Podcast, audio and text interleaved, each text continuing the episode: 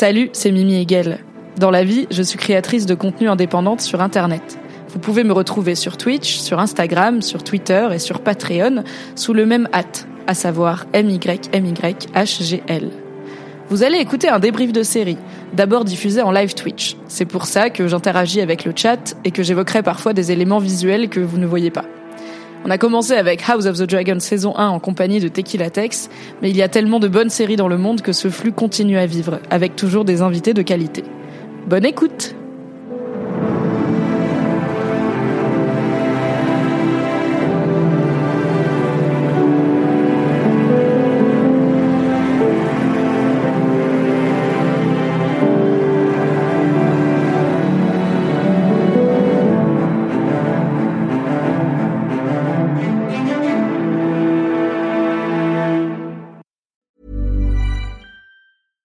Hiring for your small business? If you're not looking for professionals on LinkedIn, you're looking in the wrong place. That's like looking for your car keys in a fish tank. LinkedIn helps you hire professionals you can't find anywhere else, even those who aren't actively searching for a new job but might be open to the perfect role. In a given month, over 70% of LinkedIn users don't even visit other leading job sites. So start looking in the right place. With LinkedIn, you can hire professionals like a professional. Post your free job on linkedin.com slash achieve today.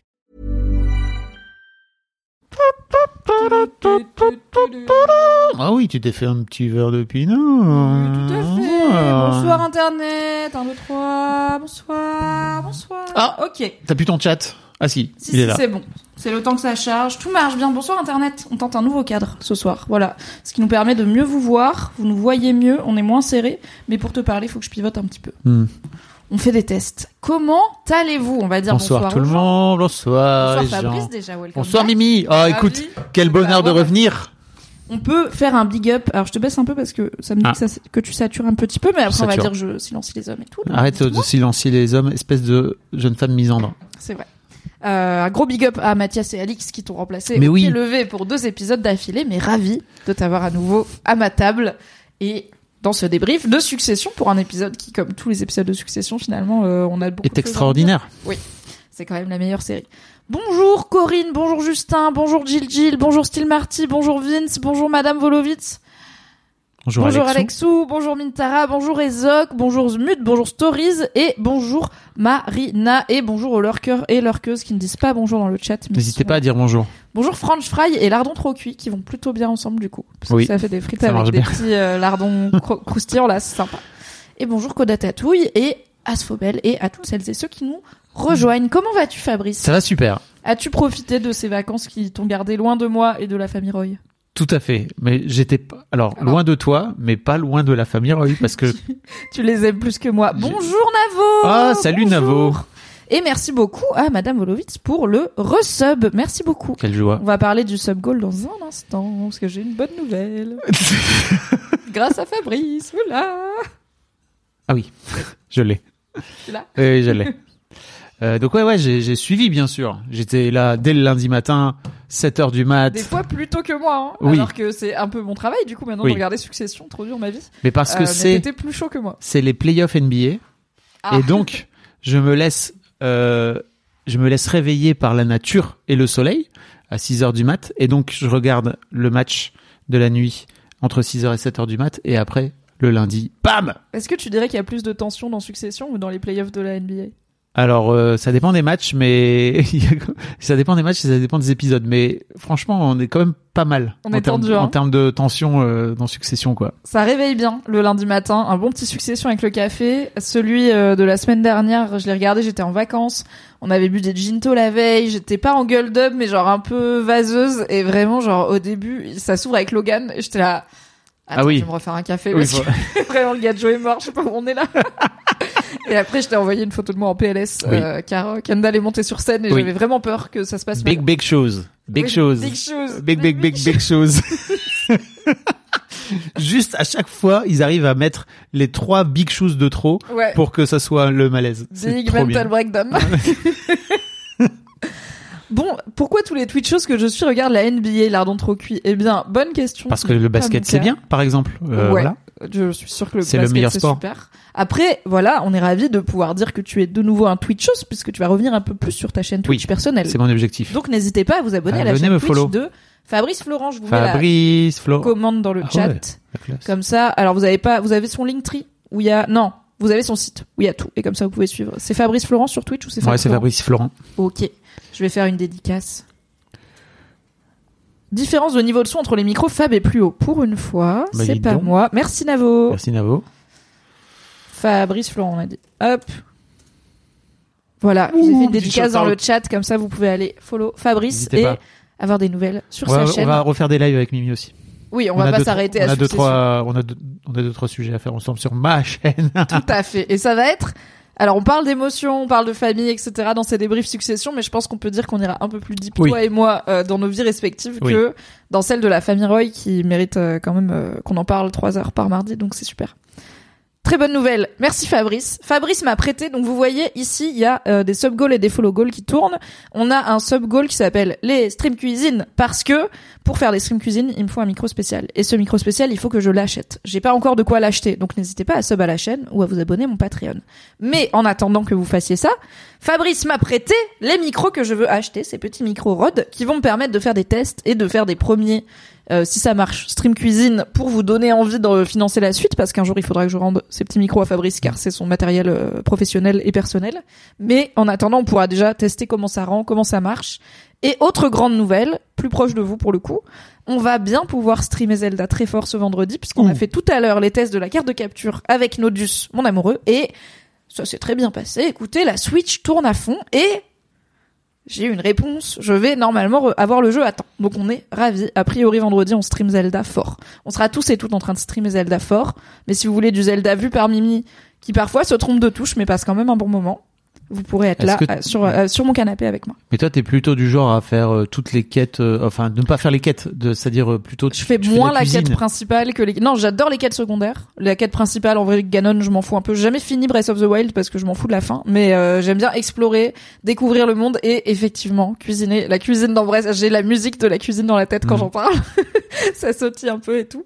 Donc ouais, on va faire tous les plats, ça c'est clair, et probablement se perdre pas mal. Mais c'est pas grave, ce sera un super moment. Apparemment, ils ont vraiment upgradé tous les trucs, justement, cuisine et tout, c'est ça, j'ai vu. Euh, fabrication et crafting, oui. Euh, cuisine aussi. En fait, tu peux coller, par exemple, tu peux coller un champignon à ton bouclier et c'est un champignon qui explose des spores et du coup, quand tu te fais attaquer, ça fait un genre de bombe de fumée qui aveugle l'ennemi et tu peux l'attaquer du coup par en, sur- en surprise. Incroyable. Donc, il y a plein de choses rigolotes à faire. Euh, donc, on aura des stream cuisine, si Dieu le veut, mais on a des- maintenant des micros, donc tout devrait bien se passer. Et du gros Zelda sa mère vendredi, ça va être trop bien.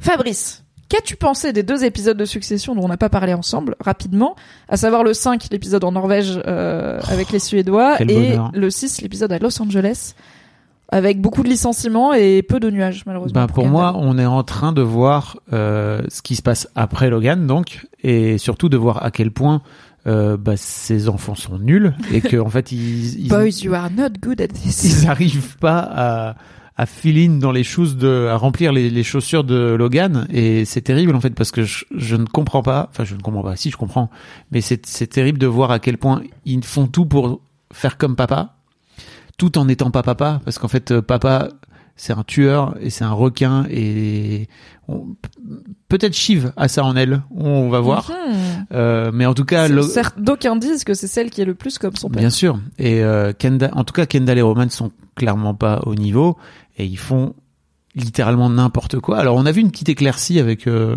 cette fameuse euh, euh, euh, présentation Living Plus. Not forever, but more forever. qui a voulu tenter euh, de, de recréer Junipero là. Euh, San dans- Junipero San dans Black Junipero Mirror. dans, dans Black Mirror. Mais euh, mais apparemment ça ça va pas suffire. C'est ce qu'on comprend dans cette euh, dans cet épisode, c'est qu'ils vont pas réussir à, à éviter la la la vente grâce à au, au petit boost que ça a eu Ouais, sur la, à la revalorisation sur la bourse, euh, de l'action. Donc, mais Kendall ne s'est pas craché en plein vol comme tout le monde, à la fois le public et les personnages de la série le craignaient. Donc, on est sur un win pour le number one boy, Oui. comme il l'a tracé dans le sable. Oui.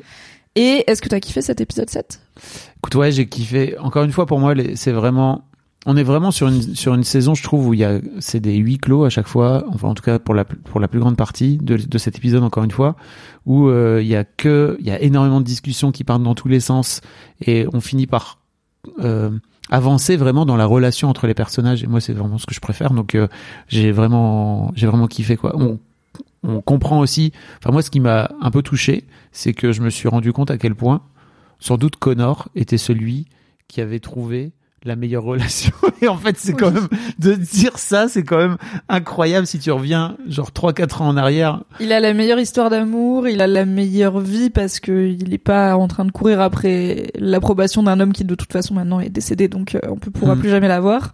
Il a des rêves qui sont peut-être en train de se concrétiser Mm. en termes de laisser sa trace dans l'histoire. Et bah, dans cet épisode, il dit qu'il aime bien aller au funérarium où il y a son père et il dit Ouais. il est pas du tout là. C'est plutôt rassurant. C'était génial ce moment. putain. incroyable punchline de Connor qui est. Mais il y avait une théorie, on en a parlé, je crois, avec Alix dans la. Je crois que c'est avec Alix qu'on en a parlé dans le dernier débrief.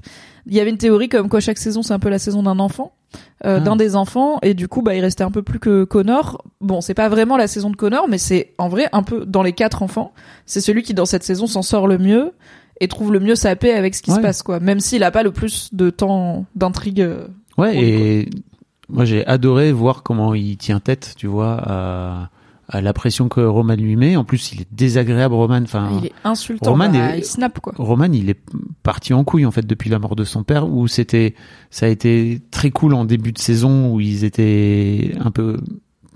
Ils euh, bossaient ensemble. ouais, The Hundred, qui se C'est souvient ça. Euh, c'est, il y a eu encore un épisode où ils étaient main dans la main et, euh, à la mort de Logan, mais après c'était terminé. Et là, il est devenu insupportable. Et je voyais un commentaire sur euh, sur euh, l'internet qui disait c'est ouf à quel point plus que jamais cette saison est misogyne as fuck. Et que euh, en fait ils sont tous insupportables avec les femmes. Et, et en fait les femmes se, se débattent et se laissent pas faire. Donc c'est trop cool.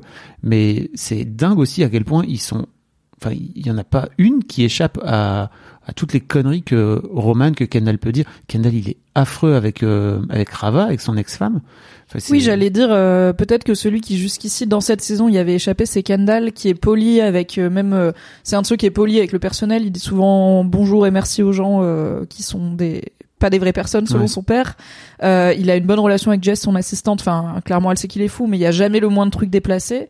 Mais heureusement, ils nous ont ramené son ex-femme dans cet épisode pour nous rappeler que Kendall n'est pas à la hauteur. quel gros euh, con dans plein de dans plein de rôles différents qu'il veut jouer dans la société et par rapport à ce qu'il projette comme image de lui-même bah en fait euh, Parce que c'est lui, il se casse le cul pour euh, pour ses enfants justement, c'est pour, pour sauver le monde. on Ta va en parler je pense pas Super. que c'est pour eux oui et Squazam dans le chat dit Madson aussi Ah, bien Madson. sûr euh, pour le coup la misogynie crasse du personnage euh, je suis contente qu'elle soit aussi assumée Exactement. et que ce soit pas caché sous le charme de bah en plus d'Alexander Skarsgård et tout c'est vraiment il est répugnant c'est un c'est un connard et il est juste misogyne mais bêtement enfin tu vois il est bêtement nul quoi. c'est pas un génie enfin mais c'est un peu tout le propos aussi de cet Ouais. épisode c'est c'est pas un génie c'est juste un mec naze comme il y en a plein et parfois il y en a qui réussissent à être milliardaires quoi.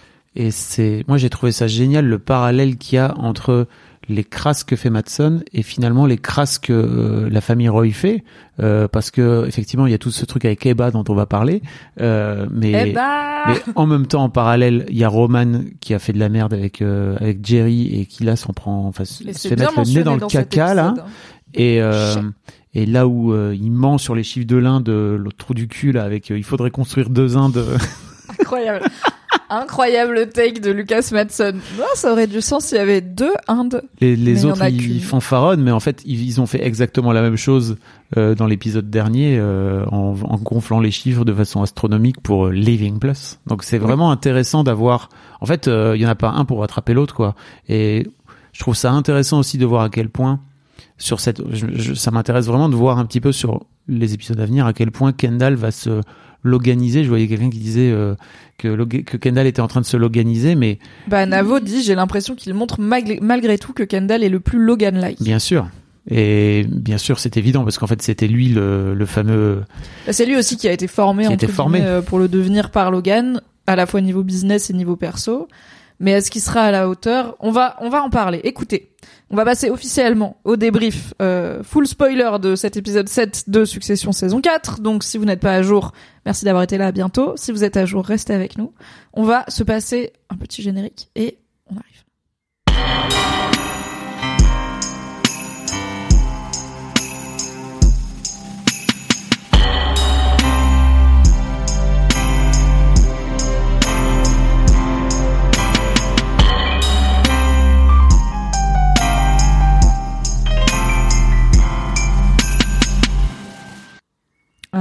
Incroyable.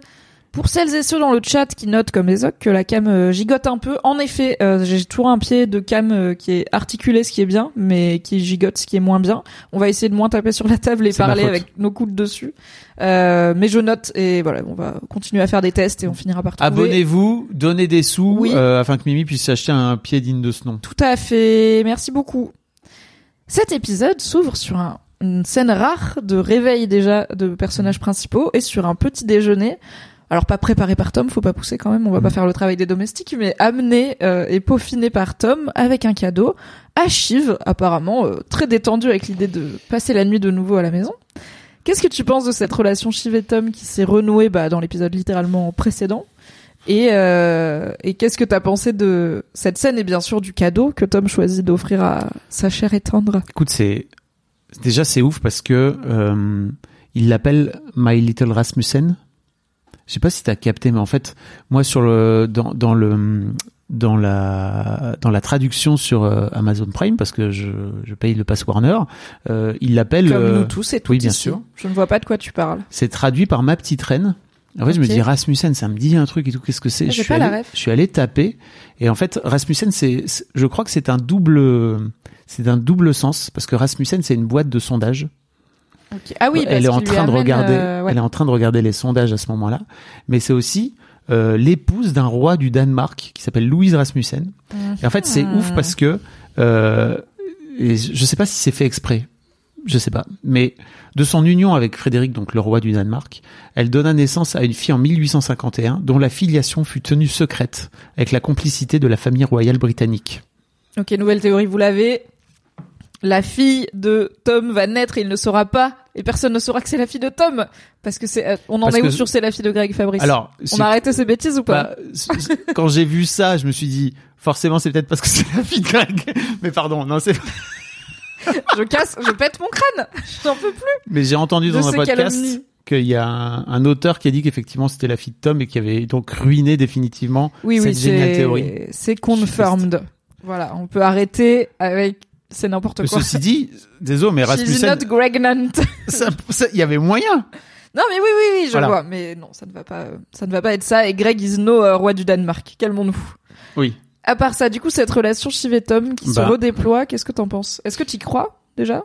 En fait, sur le moment, je me dis que c'est à peu près obligé qu'ils se remettent ensemble pour mieux se flinguer.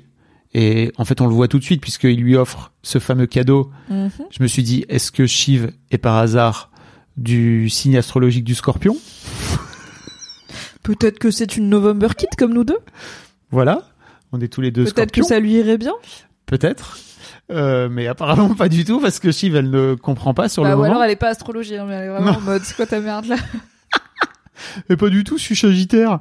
Euh, et c'est terrible mis en fait. dans une belle boîte et tout machin. Mais t'as vu le- l'écran magnifique là et c'est- c'est- enfin bon. Bah au début elle est hypée hein. Elle est là ouh et après elle fait ah. un scorpion, pourquoi un scorpion? Et en fait, c'est terrible parce que vraiment, ça. Mais pour moi, il y, a- il y a eu plein de, de moments comme ça où Tom, il exprime son désarroi et et en fait, euh, il accepte en même temps la nature profonde de sa femme, qui est bah en fait, en gros, tu piques quoi. Tu peux pas faire autrement que piquer. J'imagine que c'est. Ouais, j'imagine que c'est une ref aussi à cette fameuse fable euh, de la du, du scorpion et de la grenouille. Si vous l'avez pas, je vous invite à aller chercher. Mais en Bah gros, non, on va euh, en parler. tu- euh, j'ai pas envie de la raconter, ça me saule. Mais bref, D'accord, bon. je suis fatigué. Mais non, mais finis ton. Je suis fatigué. C'est le début du live, frère. Je suis fatigué comme Tom. Le gars Joe, il est tired. Il est épuisé. Il a pas pris son magnésium de tout l'hiver. surtout, là, il a- peut. Surtout, il a Ken toute la nuit. Il a ken toute la nuit. Il a fait 18 fuseaux horaires différents en 4 jours. Mm. Il a pris plusieurs vols internationaux, dont un avec Logan qui est mort est dedans mort. et lui il était dans l'avion. Oui. Enfin ouais, le gars il a pas fait euh, assez de grasse mat et c'est le chef de Fox News à la veille de l'élection euh, de Oui. potentiellement Donc, euh, Peut-Donald Trump. Il en a gros. il en a On peut gros. comprendre qu'il en est gros. Et Shiv apparemment elle veut bounce on that D toute la nuit donc euh, ouais Tom est fatigué voilà il veut pas prendre de café parce que sinon il dormira pas bien. Mais donc pourquoi un scorpion? C'est la fable de Aesop sur effectivement un scorpion euh, et une grenouille qui veulent traverser un cours d'eau et la grenouille peut porter le scorpion sur son dos pour qu'il flotte, mais euh, elle lui dit bah non mais tu vas me piquer si je fais ça. Et le scorpion il dit bah non je vais pas te piquer puisque euh, si, tu- si je te pique euh, on va mourir tous les deux. Et il commence à traverser et au milieu de la traversée le scorpion pique la grenouille et la grenouille commence à couler en lui disant mais pourquoi t'as fait ça? Et le scorpion dit je suis un scorpion tu aurais dû savoir que j'allais piquer. C'est sa nature profonde. Morale quand les gens te montrent qui ils sont il faut les croire Toujours. et Shiv c'est une meuf qui pique. C'est une grande, c'est une grande leçon parce que à plusieurs reprises, euh, Shiv aussi lui dit, lui dit clairement à Tom sa nature profonde, qui elle est dans les saisons précédentes, et Ah oui. elle lui montre I love clairement. you but I don't love you. Exactement. Et en fait, euh, le pauvre Tom, est-ce que c'est par, euh, je sais pas, par une forme de naïveté ou aussi parce que peut-être il se dit bon bah ok elle est comme ça mais je vais je vais finir par réussir à la voir, à lui montrer à quel point je l'aime et tout parce qu'en fait en vrai il est ultra prévenant, il est ultra, Ouais. euh, enfin il Bah, est cool, il, il finit- est il est une love. Hein. par lui dire hein, qu'il lui a donné beaucoup d'affection et de validation. Euh, et euh, je pense qu'il y a, oui, il y a plus d'amour, il y a plus d'amour côté Tom que Shiv parce que comme il lui dit dans cet épisode et comme on le répète depuis le début de ce podcast, peut-être que les enfants Roy sont incapables d'aimer, Mm. même Connor pour le coup, parce que c'est pas normal non plus sa relation avec Will. on va pas se mentir, c'est Bien sûr. très, ça reste très transactionnel quoi. Bah oui. Euh, donc elle peut pas l'aimer et Tom est, Tom est comme toujours le plus sincère des deux. Mais lui, il est prêt à regarder en face leur relation. Et aussi, bah lui, il l'aime sincèrement. Et elle, elle est pas prête parce qu'elle est pas prête à regarder en face qui elle est, elle, quoi. Bah elle, elle, oui, à la fin du, dans le balcon, euh, la scène, la fameuse scène du balcon dont on parlera plus tard, je crois Mhm. qu'elle la regarde pas mal en face. Elle est un peu, le elle a plus le choix, mais elle a pas envie d'y aller, quoi, à la base. Oui. Euh, c'est, je pense pas qu'elle s'attendait à ce genre euh, de débat. Rava is back. Mais oui. Kendall a une ex-femme et des enfants qui Mais se oui. souvient. Est-ce que tu pensais, je sais plus si on avait parlé de, autant Marcia, je sais qu'on en avait bien parlé, Mhm. mais je sais même plus si on avait mentionné le nom de Rava dans tout ce Euh, débrief. Peut-être au moment de, on s'est dit que peut-être elle reviendrait au moment de des funérailles.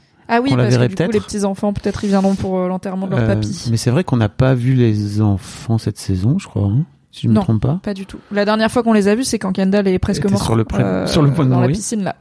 Au mariage de sa mère, du coup, c'est pour ça qu'ils étaient là. Mm. Euh, et c'est vrai que c'était, j'ai trouvé que cette scène était intéressante parce que tu, elle est passée de, ok, en fait, je veux plus jamais te voir, à faisons en sorte d'être des bons coparents, Mm. euh, ce qui est quand même. Elle un- était à son anniversaire dans la saison précédente et euh, la fameuse fameuse anniversaire horrible où Kendall il finit en dépression, Ba- il trouve bangers. pas le cadeau de ses gamins, all bangers all the time. Roman il le pousse par terre, il tombe devant tout le monde, horrible. Euh, Il y avait Rava qui était là avec un date Ah oui. et ils avaient une conversation un peu hostilo cordiale euh, au bord du bar et à un moment euh, elle elle faisait un peu une réflexion en mode bah je vois que t'as t'as garde enfin je vois que t'as pas du tout fait un truc démesuré pour tes 40 ans tu vois. Et il est là euh, bah j'imagine que toi euh, t'aurais préféré euh, un dîner avec du vin et des amis à la maison. Et elle est là oui je pense que ça a l'air sympa. Et c'est tout. Donc c'est de la dernière fois qu'on a vu Rava interagir avec Kendall Incroyable. Et donc, euh, bah, elle lui raconte, Rava, que sa fille euh, a des petits soucis, notamment en rapport avec le fait que bah, son père dirige ATN, qui est quand même, comme elle dit, un média raciste. Oui. Et, et je, je, je sais pas comment trop tu l'as interprété, mais elle est à la fois, j'ai la sensation qu'elle se sent à la fois menacée et donc un peu parano, et en même temps, ça lui fait du bien parce que il y a une sorte de de, de mouvement anti-ATN dans sa dans sa classe, ce qui est cool pour elle parce qu'il y a un côté ok c'est c'est sympa pour moi parce que ça supporte un petit peu le fait que je suis elle est pas très fière en fait de ce que fait son père non non c'est compliqué et je crois que Kendall euh, a du mal à accepter ça quoi. Oui, et ça va être un thème finalement assez récurrent cet épisode. En quoi être le chef d'une d'une telle entreprise, ça finit par colorer l'opinion que les gens ont de toi et de ce que tu fais. Il y a plusieurs personnages dans cet épisode qui disent euh, voilà ma famille déteste Mencken, ma famille est pas à l'aise avec euh, les bah, dans l'épisode de Los Angeles Ouais. il y avait euh, les talents du cinéma veulent pas bosser avec nous parce qu'on est bah, Trumpiste finalement quoi. Mhm. Donc euh, parce qu'on est Fox News, donc ça, ça ça reste un sujet en lame de fond. je, moi, ce que j'ai compris de l'interaction avec Rava et de ce qui s'est passé avec la fille de Kendall, c'est pas qu'elle a été agressée, mais dites-moi dans le chat parce que je suis pas, sûre- je suis pas sûre d'avoir raison. Euh, c'est pas qu'elle a été agressée parce que c'est la fille de Kendall Roy, c'est qu'elle a été agressée parce qu'elle est racisée et qu'elle a été agressée par un mec qui avait un t-shirt avec euh, le portrait de Ravenhead, donc le présentateur nazi euh, de de ATN, mais que c'était pas forcément en lien avec c'est la fille de qui, mais qu'en gros c'est une gamine racisée qui a été victime d'une attaque raciste de type rentre dans ton pays quoi. Et effectivement, Rava, elle dit que dans son lycée, je pense, parce qu'elle a 15-16 ans, euh, il y a un mouvement euh, anti-ATN, mais que pour le coup, le fait qu'elle soit la fille de Kendall, ça rend la chose euh, un petit peu compliquée. Et alors, ce que j'ai entendu dans les, en fait, j'avais, on a très peu vu la fille de Kendall et, Oui. et Rava, on a un peu plus vu le fils, notamment parce qu'il se prend une droite par euh, Logan. Euh, j'avais pas identifié qu'elle est, apparemment, elle est d'origine euh, d'Asie du Sud-Est, donc euh, Inde, Bangladesh, Pakistan par là, et Rava, on n'est pas sûr, Bah oui. mais en gros, il y a une idée de c'est peut-être leur fille adoptive. Elle est, enfin en tout cas, elle a l'air plus racisée que les deux et Mhm. que Iverson, qui est le fils du coup, qui est qui est moins euh, typé. Et du coup, il y a un peu cette idée de, je trouve que c'est intéressant, c'est Kendall, il a adopté une fille racisée et qui se retrouve maintenant confronté à ma fille, elle est agressée par un monde que je contribue à créer, tu vois. Bah oui. C'est pas qu'elle a été agressée parce que c'est sa fille à lui, elle a été agressée par des racistes qui sont encouragés par ce qu'ils produisent, ce qui est du coup moins personnel. Mais ils en parlent jamais aussi clairement. Je crois même dans toute la série, ils en parlent pas aussi clairement. De... Non, c'est jamais clair. ouais. Donc, euh, et il y a jamais de truc de, euh, tu vois, Logan il dit jamais euh, tes gamins ils sont adoptés ou enfin il y a pas du tout ce thème. Donc on sait pas. Mais euh, apparemment l'actrice, alors je suis pas, je suis pas allée revoir euh, les scènes où on voyait la fille de Kendall, mais elle est, elle a été agressée parce que Hmm. racisée euh, dans des. États-Unis de plus en plus polarisés. Elle a quoi. pas été agressée d'ailleurs parce que Rava après elle, elle, elle remesure le truc en disant il y a un mec qui l'a- frôlé. Ouais. Et, c'est elle qui l'a poussé ou un truc comme ça. à un non, moment, je crois dit, pas. euh, C'est juste en fait il y a un mec qui est passé un peu trop près d'elle et elle était avec une bande de potes et en fait elle a pris peur. Ce qui est aussi ce qui fait aussi partie de, du truc, hein, c'est que la peur engendre la peur quoi. Euh, mais non, le, le mec l'a pas. Si j'ai bien compris, le mec l'a pas agressé euh, à ce point quoi. C'est juste elle Oui, s'est non, sentie Kendall il trop tour en ouais. mode t'étais où? Pourquoi elle était dehors et là tout. là. Bon. Et lui, il était où? Qu'est-ce que tu penses de ce retour de Daron Kendall, euh, du fait que Kendall est père de famille et que on en a littéralement pas entendu parler de toute Bah, la je trouve ça d'autant plus intéressant. Euh, Effectivement, il y a un lien qui se fait avec euh, avec son propre père à lui. Et de ce fait-là, de se remettre dans la situation de bah n'oublie pas mon gars, c'est qu'en fait tu vas toi-même être en train de reproduire exactement ce que Logan a fait. Et Navo dit bah ta fille est en train de faire une chive et en fait tu vas pouvoir gérer le truc exactement de la même façon que ton que ton propre père, c'est-à-dire de façon nulle. Mhm. Et euh, c'est dommage parce qu'il lui dit qu'il va l'appeler. On sait pas trop s'il l'appelle ou pas finalement. Et je trouve ça assez dommage. Je sais pas s'ils l'ont tourné, qu'ils l'ont coupé euh, au montage, mais je trouve ça assez dommage qu'on n'ait pas eu euh, euh, un échange, tu vois, qu'on n'ait pas vu l'échange entre Kendall et, et Sophie peut-être. Moi, je pense pas qu'il l'a appelé. hein. Bah, Il est en mode Rava, j'ai six continents à Ouais, gérer. Je suis en train de littéralement rétablir la paix dans le monde. Il a fini cette interaction. Il est direct allé au brunch avec Connor, gérer l'enterrement de son père, et il est direct allé gérer élire, faire élire le prochain président et euh, éclater euh, Madsen. Je pense qu'il a zéro repensé à sa fille. euh. bah, Sauf- Pour moi, à un moment, il dit à Nate, euh, et on en parlera de la scène entre Kendall et Nate, mais il lui dit, c'est des sujets qui me touchent personnellement. Et moi, j'étais là, ah connard, tu vas utiliser ça en mode, tu Hmm. sais, j'ai une fille, elle a été victime de trucs et tout. Je Ah, suis sûre que il a juste digéré comme un outil business dans sa tête, mais je pense Hmm. pas qu'il l'a. Je sais pas. Ouais, dans le chat, il y a Navo qui dit, c'est sûr qu'il l'a pas appelé. il est en train de sauver le monde et de soigner le cancer. Putain, ouais. Euh, ouais. Ceci dit, j'aurais bien aimé avoir le, avoir le coup de fil, en fait, avoir le point de vue de Sophie par rapport à ça et de voir Ouais. un petit peu comment il interagit avec sa propre fille parce que, On l'a jamais vu faire. hein. bah non, et effectivement, on a bien vu Logan interagir avec euh, ses enfants, plein, euh, mais c'est vrai qu'on a assez peu vu Kendall qui est plutôt absent pour le coup euh, et pas. Non, il est absent, mais dans le sens où euh, il est pas non plus toxique, quoi. Il, euh, on a, on sent qu'il aime ses enfants, quoi. Donc, euh, je trouve ça un peu étonnant, tu vois, qu'il Je est sais pas. pas si on peut dire qu'il les aime, il les connaît pas. Hein. Oui, mais il leur veut pas du mal, tu vois. Non. Par exemple, là où Logan, il avait un vrai truc de Oui, pour de le les coup, monter les uns contre les autres, etc. Tu sens il est pas resté à côté d'eux pour les torturer, il a Oui. juste fait sa vie et Mhm. il s'en est pas trop occupé. Ce qui est, je pense, moins pire quand même euh, à choisir. qu'il fait écrire un rap pour ses 18 ans, ouais, exactement. Trop hâte. Et euh, bah d'ailleurs, quand il, il finit par dire à Rava que tout ce qu'il fait, il le fait pour ses enfants, cette fameuse, moi j'ai pensé direct à, à Walter White dans Breaking Bad, Mm. qui prétend que tout ce qu'il fait c'est pour sa famille. Bien sûr. Et euh, alors spoiler pour la fin de Breaking Bad, si vous ne l'avez pas encore vu, À il couper, finit couper, par, couper, couper, euh, couper, couper, couper. Alors spoiler pour la fin de quoi? Non, c'est ok. Spoiler pour la fin de Breaking Bad, ça commence maintenant, ça va durer 30 secondes. Oui. Il finit par admettre, juste avant de mourir, à sa femme qu'il l'a jamais fait pour sa famille, qu'il l'a fait pour lui, et c'est un moment très cathartique pour Bien sa sûr. femme, la pauvre, et pour nous en tant que spectateurs et spectatrices. Et donc, fin du spoiler Breaking Bad, Kendall dit tout ce que je fais, je le fais pour eux, et c'est exactement, j'avais oublié, mais c'est exactement ce que Logan a dit euh, dans la les fameuses thérapies familiales qu'ils Ouais. avaient fait, où Kendall était parti prendre de la meth avec des gens. Putain. Et il était rentré sous méthamphétamine parce que Roman était venu le chercher, ça paraît si loin. Ça paraît très loin. Donc euh, le cycle, ma foi, continue à se reproduire. On a une toute petite scène ensuite qui va être importante pour la suite, c'est que Roman euh, au téléphone est en train de lancer un Dig, dig, dig, dig, enquêteur. dig, dig, dig, dig. dig, dig, dig, dig, dig, dig, aux trousses de Madsen du coup pour voir s'il n'y a pas euh, Est-ce que c'est des pas- lièvres à lever. Est-ce que c'est pas le fameux Ratfucker là dont il parle les saisons précédentes, Logan, dont Logan parle? Je crois qu'ils disent qu'il y a un Thomas, nouveau Ratfucker ou un truc comme Ah, ça. ok. Thomas, oui. Mais euh, Thomas. oui, en gros, ça, c'est une forme de détective privé probablement euh, capable d'intimidation plus plus, puisque bah il finira par revenir avec une vraie Mhm. info, euh, puisque c'est lui qui révélera à Roman et donc à Kendall et à Shiv qui le découvre à cette occasion, bien sûr, que pardon, que Madsen envoie des trucs bizarres à sa DIRCOM. Et ensuite, on a le brunch où personne, enfin le petit déjeuner de famille où personne ne mange rien du tout et ne boit rien du tout. J'aime tellement ce Connor moment. prononce trois phrases et s'en va alors que c'est lui qui l'a organisé. J'étais là, mais il va où?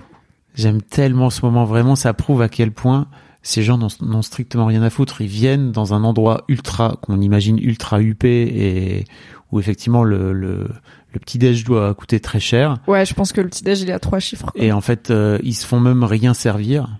Ils restent là trois minutes et ils se barrent alors qu'en fait, ils auraient tout simplement pu se faire une conf call ou Ça aurait pu être un email, clairement. ouais, ou des, un message sur WhatsApp, quoi, tu vois.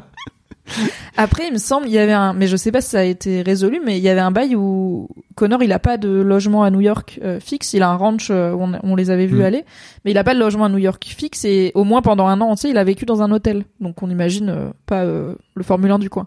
Avec euh, avec Willa. Et là, on a vu qu'il essaye de, qu'il vise à acheter l'ancien appart de son père, mais peut-être que du coup c'est là où Connor habite. Genre c'est l'équivalent pour eux de on va voir Connor chez lui, mais bon, il a quand même une suite. J'imagine ils auraient pu Oui. être en privé. Donc Connor les réunit pour demander qui va faire le discours. Mais c'est surtout, j'adore quand il dit, euh, je voudrais que l'enterrement de papa, il, il, il reste sur un tight 90, tu vois, genre 1h30. C'est vraiment un organisateur de soirée, là. C'est vraiment, ok, on fait une visio, mais alors on reste pas plus de 30 minutes, hein. Ok, tight 90, Ouais. c'est vraiment, faut pas que ça déborde, quoi. Faut pas que Le ça gars, il a le conducteur des funérailles en tête. Et alors, il y a euh, Madame Volovitz dans le chat qui dit Can't wait, l'enterrement, Marcha a dû faire des dingueries. C'est vrai qu'il mentionne de nouveau que euh, Bah Marcha, elle est implicado dans le truc. À quel point j'ai hâte de l'épisode des funérailles. Bien sûr. Rien que pour revoir Marcha, j'ai très hâte. Et donc, il y a cette question de, pour garder tout ça dans un tight 90, on va pas faire 12 000 discours. Lequel de nous, enfants, fait le discours? Eh ben, ça se, ça, ça lève pas trop la main trop vite, hein. Ça se lève pas très Ouais. très rapidement, hein. Ça se regarde en coin en mode, euh, À ton avis, est-ce qu'ils ont tous envie de le faire? Est-ce qu'il y en a qui Non. n'ont pas envie? Il y en a aucun qui a envie. Parce Moi, je fait, pense qu'ils ont un peu tous envie. mais pourquoi? Parce qu'ils veulent tous shine. Ils Ah veulent non, tous non, être l'enfant, sauf que peut-être Connor, mais ils veulent tous être le number one boy et l'enfant préféré, tu vois. Alors pour moi, je crois vraiment que ils vont être obligés de dire des trucs sympas sur leur père, et il y en a aucun qui sent qu'il va pouvoir être authentique et qui va pouvoir Ah. Euh, libérer des émotions, ou montrer des émotions, ou tu vois ton père est mort, t'as envie de, bah, t'as, t'as envie de montrer son plus beau visage, et en même temps, t'as pas envie de mentir. Enfin, je crois, pour moi c'est, pour moi c'est ça quoi. Ok, oui, bah comme il l'appelle pendant qu'il est en train de mourir et qu'il les entend peut-être ou pas, euh, que Roman par exemple, c'est au moment où il commence à lui dire t'as Ah fait oui. ce que t'as pu, t'as été un bon père, qui pète un câble et qui je peux euh, pas, je peux faire, pas ça, faire ça. c'est trop. Et Shiv c'est pareil, Mm. elle, elle lui dit un truc gentil, elle est là. Ah, ah, ah.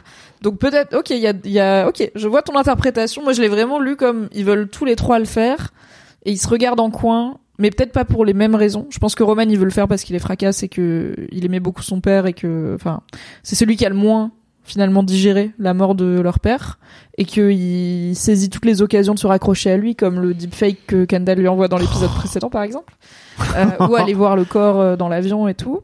Je pense que Shiv, elle veut le faire parce que c'est la petite fille chérie et qu'elle veut shine, et que Kendall, il veut le faire parce que ça le rapproche de son père dans l'œil des gens, tu vois. Mais ça, ça rend, ça fait de lui le number one son. one son. Et pour moi, ils se regardent tous en coin de, je veux pas être le connard qui dit moi en premier. Donc, tu sais, c'est comme quand il reste une seule part de gâteau et que tout le monde la regarde, mais, personne la mange. Mais ils sont très bons pour euh, le faire d'habitude, tu vois. Et là, ils le font pas. C'est-à-dire que, tu vois, Ken et Ken et Roman, ils sont tout à fait capables de venir dire, en fait, euh, c'est moi qui vais être CEO, et ok, toi tu vas être co-CEO, ok, tu vas être co-CEO, et en fait de dégager Shiv à la première occasion. Oui.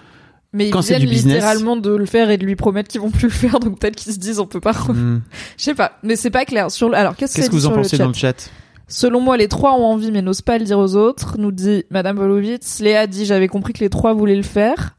Navo dit c'est fou comme chaque discussion entre les frères et sœurs ressemble toujours à une négo. C'est frappant, même pour qui parle de papa, de fou. Tamish est d'accord avec toi et dit je trouve que c'est comme dans la vraie vie, personne n'a envie de faire ça. Marty Ah, je suis- dit je suis Ken est déjà à l'aise dans le domaine. Il a parlé émotion et Logan lors de sa présentation la semaine dernière avec Hmm. ce deepfake de Logan euh, incroyable.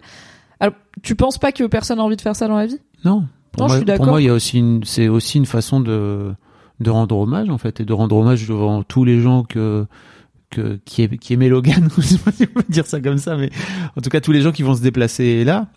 Euh, et dans la vraie vie, moi, je trouve ça cool de, de venir parler euh, de, de quelqu'un que t'aimes euh, à une tribune, quoi. Bah ouais, grave. Tu sais, j'avais ce projet à un moment euh, de personnes bizarres où je voulais faire un livre avec les épitaphes des gens que j'aime et comme ça je vous les lis avant que vous mouriez parce que quand vous serez mort vous saurez pas. Et Waouh. peut-être d'ici là on sera embrouillé donc autant tu vois graver dans l'ambre ce que je dirais. Je te ferai une épitaphe de fou. Tu vois, une élé- je te ferai un éloge funèbre de fou. tu vois, Incroyable. avec des vannes et tout machin, ce sera bien. Donc bon. Je suis d'accord que j'ai envie de me dire, mais je l'ai jamais, j'ai jamais eu à le faire devant des gens pour une, enfin, tu vois, j'ai eu la chance de pas perdre grand monde Mm. de proches et tout, donc je dis pas que c'est marrant à faire, mais je suis d'accord que, à mon avis, il y a des gens qui, dans la vraie vie, parfois, veulent le faire. Oui. Euh, Personne n'a envie de pleurer, mais je trouve ça, c'est pas grave de pleurer. C'est pas, c'est pas grave, mais pour les Roy, c'est compliqué, Oui. quoi. Après, comme dit Navo, c'est ça qui est brillant. On sait pas ce qu'il pense, ce qui est fou puisque c'est une réunion privée, pas de business. Tout à fait, mais écoutez, on le saura pas tout de suite qui va finir par faire le discours, ça reviendra à la fin de l'épisode. Il y a un autre sujet, dès que Connor se barre, ils se mettent à parler business principalement. Ouais. Et donc il y a ce sujet de Nate va venir parce qu'on veut euh, pousser l'angle des régulations contre le deal. Est-ce que t'as compris tout de suite de quoi il s'agit? non, je savais plus qui c'était Nate. Ok. J'avais oublié Nate. J'ai vraiment Nate. mis, j'ai vraiment mis longtemps avant de comprendre qui était Nate. Surtout qu'elle lui, elle euh, dit Nate, genre après elle dit son nom sauf Rayleigh là. Je suis là, mais je sais pas du tout. Donc pour moi c'est juste un nouveau gars et euh, et qui viendrait, euh, qui serait, tu vois, un mec de, je sais pas, tu vois, de de de de la- de l'autorité de régulation, de la Ouais, bourse. politique. ou je sais euh, pas, ouais. tu vois, même, même pas, parce que pour Ah moi j'avais même pas fait le lien avec la politique. D'accord. Je me souvenais plus de Nate. Franchement, ce mec, pourtant, il, c'est, il est en quoi? Saison 1, c'est ça? Bah, il est saison 1 et 2. Deux? Puisque- Deux? Non, euh, bah il se fait non, il se- le mariage de Shiv c'est fin de saison 1 euh, puisque Ouais. c'est le Il serveur et il se fait têche du mariage par Ouais. Tom. Donc en gros, c'est un ex de ex collègue slash flirt de Shiv, ils bossent ensemble sur la campagne de Gil. Flirt, plus que flirt, hein, j'ai l'impression. Ont- Ouais. ils Enfin, ont- c'est un ex Ouais. de Shiv. Collègue, flirt, c'est sûr. Mm. Plus, je sais pas si on sait qu'ils ont été vraiment en couple couple. Quand Shiv demande à Tom est-ce qu'on peut être en relation libre, euh, elle couche avec Nate. Enfin, Ouais. rappelons qu'elle demande le jour de leur ma- non, elle, elle lui dit aussi qu'elle avait déjà couché avec Nate et du coup Tom sort Nate de leur mariage et le force à reverser son verre de vin dans la Oh là bouteille en là. disant t'es là, tu bois mon vin connard et tout. Ce qui est un des rares moments dans la saison 1 où Tom euh, n'est pas une forme de limace qui se laisse marcher dessus par la famille Roy. Donc euh, et on n'a pas, on a vu Nate du coup travailler avec Shiv sur la campagne de Gil. Euh, ensuite, ce fameux euh, un peu Bernie Sanders Ouais. euh, plus jeune qu'il y avait dans la saison 2 et on l'a pas vu depuis. Hmm. Et he's back. Tu Mais t'en beaucoup de souvenais, gens toi sont- Ouais. Nate, je l'avais parce que je sais que c'est un c'est un point important dans la relation entre Tom et Shiv et parce que je m'étais fait un petit peu spoiler par Reddit sur euh, Ah. en fait comme j'écoute beaucoup de podcasts, je lis beaucoup de threads Reddit et tout, j'ai pour le coup Succession, il y a pas tant de personnages Ouais. et je les ai j'ai tous leurs noms ce qui si vous me connaissez, vous savez que j'ai pas le nom des gens dans la vraie vie que j'aime bien. Donc euh, les noms de personnages de série, je les ai pas toujours. Là, j'ai tout le monde. Donc je savais que régulateur que Nate c'était un mec de gauche, mais j'ai pas tout de suite compris exactement Mm. de quoi ça s'agit. Après, je trouve que ça devient clair dans, dans l'épisode, mais on comprend que, en tout cas, c'est là qu'ils disent, on n'est pas sûr que la revalorisation en bourse ça va suffire avec Living Plus. On veut toujours qu'ils le deal, et Shiv, elle leur dit toujours pas que elle roule pour Madsen et qu'elle, Bah. enfin, elle, essaye pas de, les, de leur faire, tu vois, elle leur dit même pas, mais moi, j'ai pas envie de qu'ils le deal. euh, j'ai pas envie de vous suivre dans votre Zumba. Mais quoi. non, elle préfère les niquer par derrière, comme un scorpion. Oui, c'est vrai. Et on va voir que ça va lui réussir bof, comme le scorpion sur la grenouille dans la rivière, car peut-être qu'elle est montée sur euh, la mauvaise grenouille, finalement. Et elle l'a piqué au mauvais moment. Et du coup, dès que les frères partent, Shiv appelle immédiatement Matson pour lui dire, ok, il faut que tu viennes. Donc, Matson will be at the Et en plus, elle est, enfin moi là, tu vois, je l'ai trouvée particulièrement bonne. C'est-à-dire que c'est très rare les moments où je la trouve bonne dans la dans, dans la série. Et là, je l'ai trouvée super bonne, tu vois, parce que elle a des arguments, c'est clair. Le mec il dit oh non, j'ai pas trop envie de venir. Tout. On imagine à quel point ça le fait chier, et on va s'en rendre compte assez rapidement pendant la soirée. Et elle a les bons arguments, le bon truc où elle lui dit non, non, non mais en fait, euh, il va y avoir, euh, en gros, ta vente, elle va être décidée par 40 euh, connards, et en fait, il y aura la moitié d'entre eux qui seront là. Donc il faut que tu viennes, quoi. Mhm. Et je la trouve hyper sharp. Euh, ce qui est pas, ce qui est pas tous les jours. Tout à fait. Tu penses quoi de sa relation euh, avec Matson, euh, notamment dans l'épisode précédent où pareil ils avaient des petites conversations euh, qui dans un jet privé, etc. Euh, où euh, bah pareil il commence à développer cette relation de business, d'espionnage et tout. Moi Ouais. je trouve qu'elle met une distance intéressante euh, où elle a ce flirt et en même temps pour moi elle a zéro, enfin pour moi elle l'aime pas du tout tu vois, mais juste elle a pas trop d'autres alliés. Mm. Qu'est-ce que tu penses de comment elle a géré jusqu'ici? Bah plutôt bien et en fait euh, après plutôt bien. Qu'est-ce que ça veut dire? C'est juste euh, pour moi, elle est vraiment en train de faire comme son père, c'est-à-dire qu'elle joue sur les doubles tableaux, elle joue un double tableau de ouf. Elle est en train de trahir euh, ses frères exactement comme Logan a trahi ses frères auparavant et elle aussi en passant. Euh, Enfin, pour moi, c'est vraiment le perso qui se rapproche le plus de Logan. Et si tu te souviens, on avait parlé dans il y a quelques épisodes de cette euh, docteur là en psychologie euh, qui est spécialiste euh, des, des narcissiques euh, et qui racontait sujet. que Shiv et pour elle était euh, le- la plus proche de Logan. Et en fait, je trouve que ça se voit de plus en plus quoi. Mais effectivement, elle, elle joue sur les deux tableaux. Et, euh, et en fait, bien sûr que non, qu'elle va pas dire à ses frères que qu'elle veut que le deal se fasse. Non, non, elle préfère leur, euh, leur, pl- leur planter un bon poignard dans le dos, quoi. Tout à fait. Et French Fry dit Shiv a tout de même bien joué car elle ne s'est pas grillée auprès de ses frères. Moi, j'ai envie de dire, c'est aussi, sans enlever du mérite à Shiv, une preuve supplémentaire que ses frères, ils sont nuls à ce jeu.